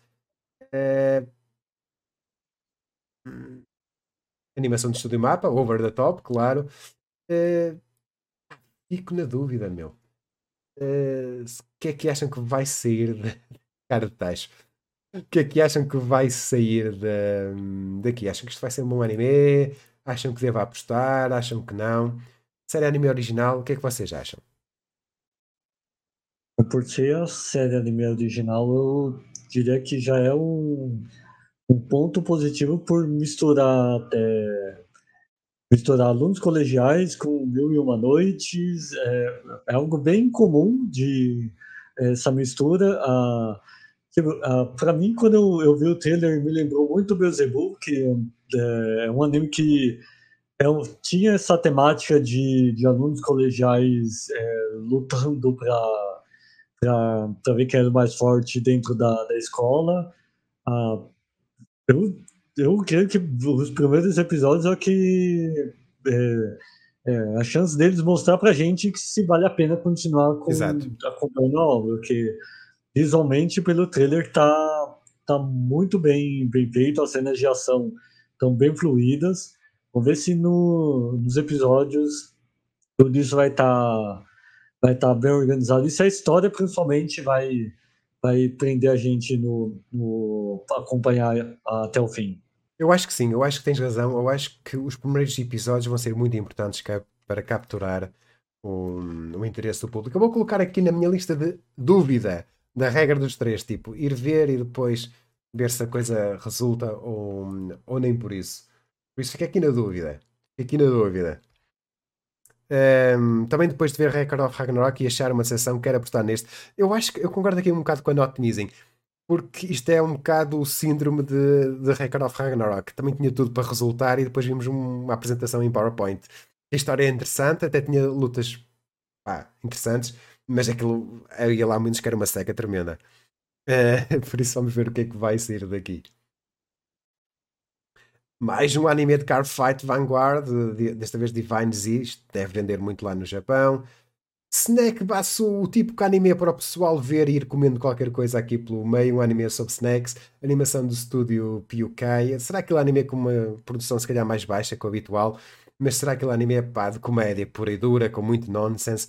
Um mangá de comédia gag, desenrola-se à falta de um bar no bairro North, 24 de Sapporo, a 5 estações do distrito comercial de Sasukino, Lá, o proprietário do bar, o proprietário júnior, os estranhos clientes regulares e a sua parcela de visitantes contam as suas estranhas vidas. Ou seja, vai ser aquele anime, parte do princípio que este será o dono, a dona lá do, do sítio. Uh, e lá está, todos os episódios, se calhar, vamos conhecer um personagem diferente que vai contar lá uma história bizarra. Em termos de animação, já deu para ver que não vai ter, não vai ser a coisa com o orçamento mais elevado do mundo. Uh, e vamos ter aqui personagens muito excêntricos a aparecer aqui neste. Uh, neste bar, e agora fiz janeira. Uh, pá, não sei. O que é que vocês acham? Eu acho que o pessoal que gosta de comédia é capaz de ser interessante. Eu, para mim, opá, vou passar. A não ser que vocês digam, pá, vai ver que tu vais te partir a rir com aquilo e por aí fora. Eh, o que é que achas, Filipe? Talvez a ideia de contar, tipo, de mostrar a vida estranha dos visitantes seja o que me pegou para assistir. Vou ver pelo menos o primeiro episódio para ver qual, qual é a ideia geral da, da série, que esse tipo de série corre, é, corre risco de sempre acabar caindo naquela repetição de ou de situação ou de, de seguir a mesma mesmo tipo de história. Então vamos ver se ele vai vai ser algo que vai para totalmente engraçado ou se pode ter alguma surpresa no meio de começar com uma comédia e virar um drama. Dá para dá pra ter diversos tipos de situações nesse tipo de história. Depois temos a continuação, a segunda temporada da série anime de Fire Hunter, que eu não lhe dei uma oportunidade. Uh, se, não sei se algum de vocês viu. Uh, se viu, digam aí embaixo nos comentários o que é que vocês acharam. Era aquele anime que eu tinha na minha lista, mas depois, por algum motivo, acabei por não ter tempo de, de o ver, embora até tenha uma premissa interessante. Uh, lá está, fica aqui a pergunta pessoal, se vocês viram, digo, deixem em baixo nos comentários o que é que acharam. Chegaste a ver, uh, Filipe, ou nem por isso? Não, não cheguei a ver essa série. Está aqui o, o Sérgio a dizer que também não, não, não conhece. Depois temos uma série anime original que se chama Meiji Gekken 1874, vai estrear dia 14 de janeiro. Animação um estudo que eu também conheço muito pouco, de Sumigi, Tsumugi Akita Anime Lab. Uh, o que é que nós temos na história? Epá, temos uma sinopse enorme. Uh, como eh, indico, a série acontece em 1874, já se passaram sete anos desde o início da era Meiji e o governo japonês está a impulsionar as suas políticas para acompanhar o poder das nações ocidentais. Izuma Orikasa atirou fora a sua espada e agora é motorista de Rikishi em Tóquio, mas as suas habilidades de esgrima da guerra Boshin ainda estão vivas e bem. Ele está à procura da sua esposa, Sumi Kanamota, que desapareceu durante a guerra Boshin. Shizuma é recrutado para a polícia depois de frustrar a tentativa de assassinato de um funcionário do governo. Ao mesmo tempo, uh, Kyoshiro Shuragami é um talentoso espadachim que é membro do gangue uh, Moriagumi, que está envolvido numa guerra territorial em Tóquio. Os Moriagumi estão a trabalhar com comerciantes ricos no tráfico de ópio e os lucros estão a ser pagos a um mentor que conspira para derrubar o governo e devolver o Japão a um lugar para samurais. Os destinos de Shizumi e Kiyoshiro, uh, que têm pontos de vista opostos, estão fadados a cruzarem-se. É um triste e irónico encontro e despedida aguardam e despedida aguardam Shizuma. Uh, não sei, fico um bocado na dúvida. Não parece mal. Parece ser aquele anime histórico interessante. uh, faz lembrar um bocadinho aquela altura em que os samurais estavam a aparecer no, no Japão, víamos o confronto da polícia com os antigos samurais, os Ronin, que ficaram sem mestre. Uh, o que é que vocês acham? Eu acho que este vai ser aquele anime, tal como o bocado o Filipe mencionou, vamos ver, vai ser o primeiro, os primeiros três episódios vão ser muito importantes para capturar o interesse do público, ou nem por isso. Eu vou colocar aqui na minha lista de animes a dar uma oportunidade, não é uma prioridade, mas se calhar é algo que deve merecer uma, uma ser revisitado, ou pelo menos ver os primeiros episódios. O que é que tu achas, Filipe? A ideia da série eu acho bem interessante, principalmente porque se passa num, num período que eu não vejo ser tão explorado em, em séries anime, que é o período pós, é, pós guerra, pós-guerra em que o imperador acabou se restabelecendo, ou, ou precisamente mais o fim do shogunato, né, ele é pouco explorado o pós-fim dele, principalmente os primeiros anos. Normalmente a, a, a série talvez a série mais famosa é, é em torno desse tema é Samurai X. Exato. A Samurai X se passa 10 anos depois do, do fim do shogunato, essa se passa 7, então o governo está ainda se estabelecendo, então dá para dá para criar uma, uma história que, que é política, mas também é, gera bastante ação. Pode ser um, um algo bem interessante no, dentro dessa temática que vai entre o medieval e o, um pouco da, da parte moderna que ainda está chegando no, nas cidades nesse período. Depois, para terminar, vamos para a última página. Temos Bloody Escape. Só puxar isto. Um filme anime que vai estar dia 5 de janeiro. Animação pela Polygon Pictures, por isso já sabemos que vai ter animação em 3D, CG. Eles estão-se a especializar nisso. Diretor e história do criador de, de, história e direção de alguém que dirigiu Code Geass e One Piece filme Garhead. Por isso, em termos de staff, está bem entregue. O que é que nós temos? Com o tema Cyborg versus Vampire versus Yakuza, o filme anime segue o cyborg Kisaragi. Kisaragi. Ele está a ser perseguido por uma organização de vampiros imortais que, se pretendem, que pretendem conquistar uma Tóquio dividida. A Yakuza jura vingar o seu chefe assassinado e entrar na luta. Vou mostrar aqui. Lá está. Mas este 3D CG acaba sempre por criar aqui. Parece-me tão artificial que acabo sempre por ficar um bocado desiludido e. Hum, perder algum do hype. Por exemplo, aqui, esta cena aqui desta, dela a chorar. Se isto fosse feito em 2D tradicional, era muito mais impactante do que ter ali duas coisas gelatinosas a escorrerem ali pela cara, tipo. Uh, não sei, o que é que achas, Filipe? É, a Polygon Pictures, ela é, quando trabalha nesse estilo do, do CG dela, é, fica na, eu diria que fica na mescla entre o começo estranho e depois a gente consegue é, consegue acostumar se acostumar com, com esse estilo.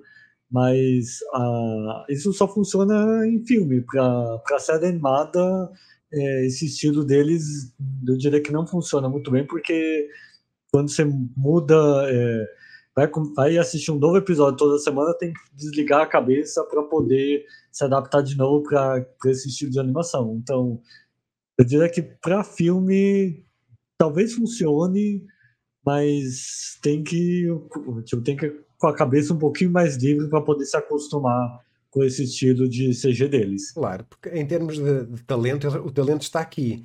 Mas, opá, eu acho que o 3D CG acaba sempre por uh, deixar ali algo a mim não, não assenta lá muito bem. Filme anime Mobile Suit Gundam Seed uh, Freedom, a continuação do Mobile Suit Gundam Seed, dia 26 de janeiro. O pessoal costuma Bandai por trás, já sabemos que Gundam vende muito.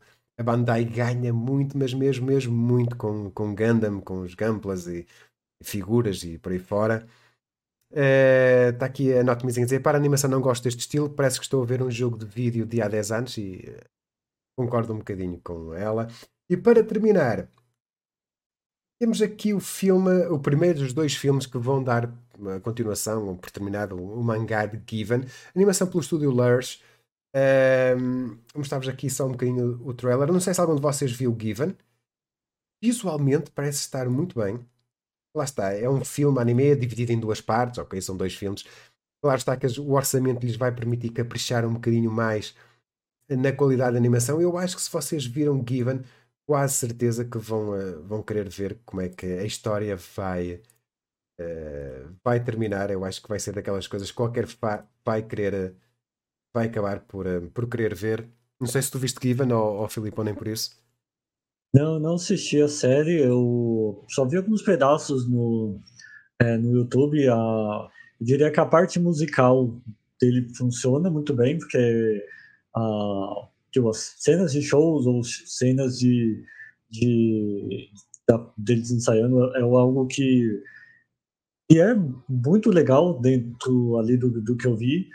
A Given ele continua fazendo bastante sucesso, mesmo mesmo tendo passado vários anos do, da série anime, então é uma obra que, que ainda tem um público bem grande, é, que ainda guarda as continuações animadas.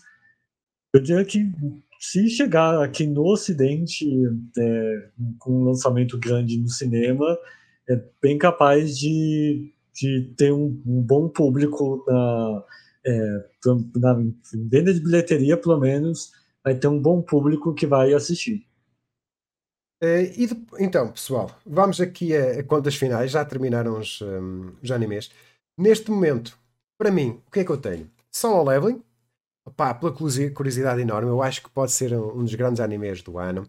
Metallic Roach, que muito pouca gente está a oportunidade, mas eu acho que vai surpreender. Gosto muito daquele ambiente no ar e parece muito fixe. Bang Brave, Bang Bravern, eh, ah, para quem gosta de mechs e de animes daquele género, acho que é espetacular. The Witch and the Beast, espetacularmente bem animado, parece ser um anime como um género que há muito tempo que já não vejo um anime deste género.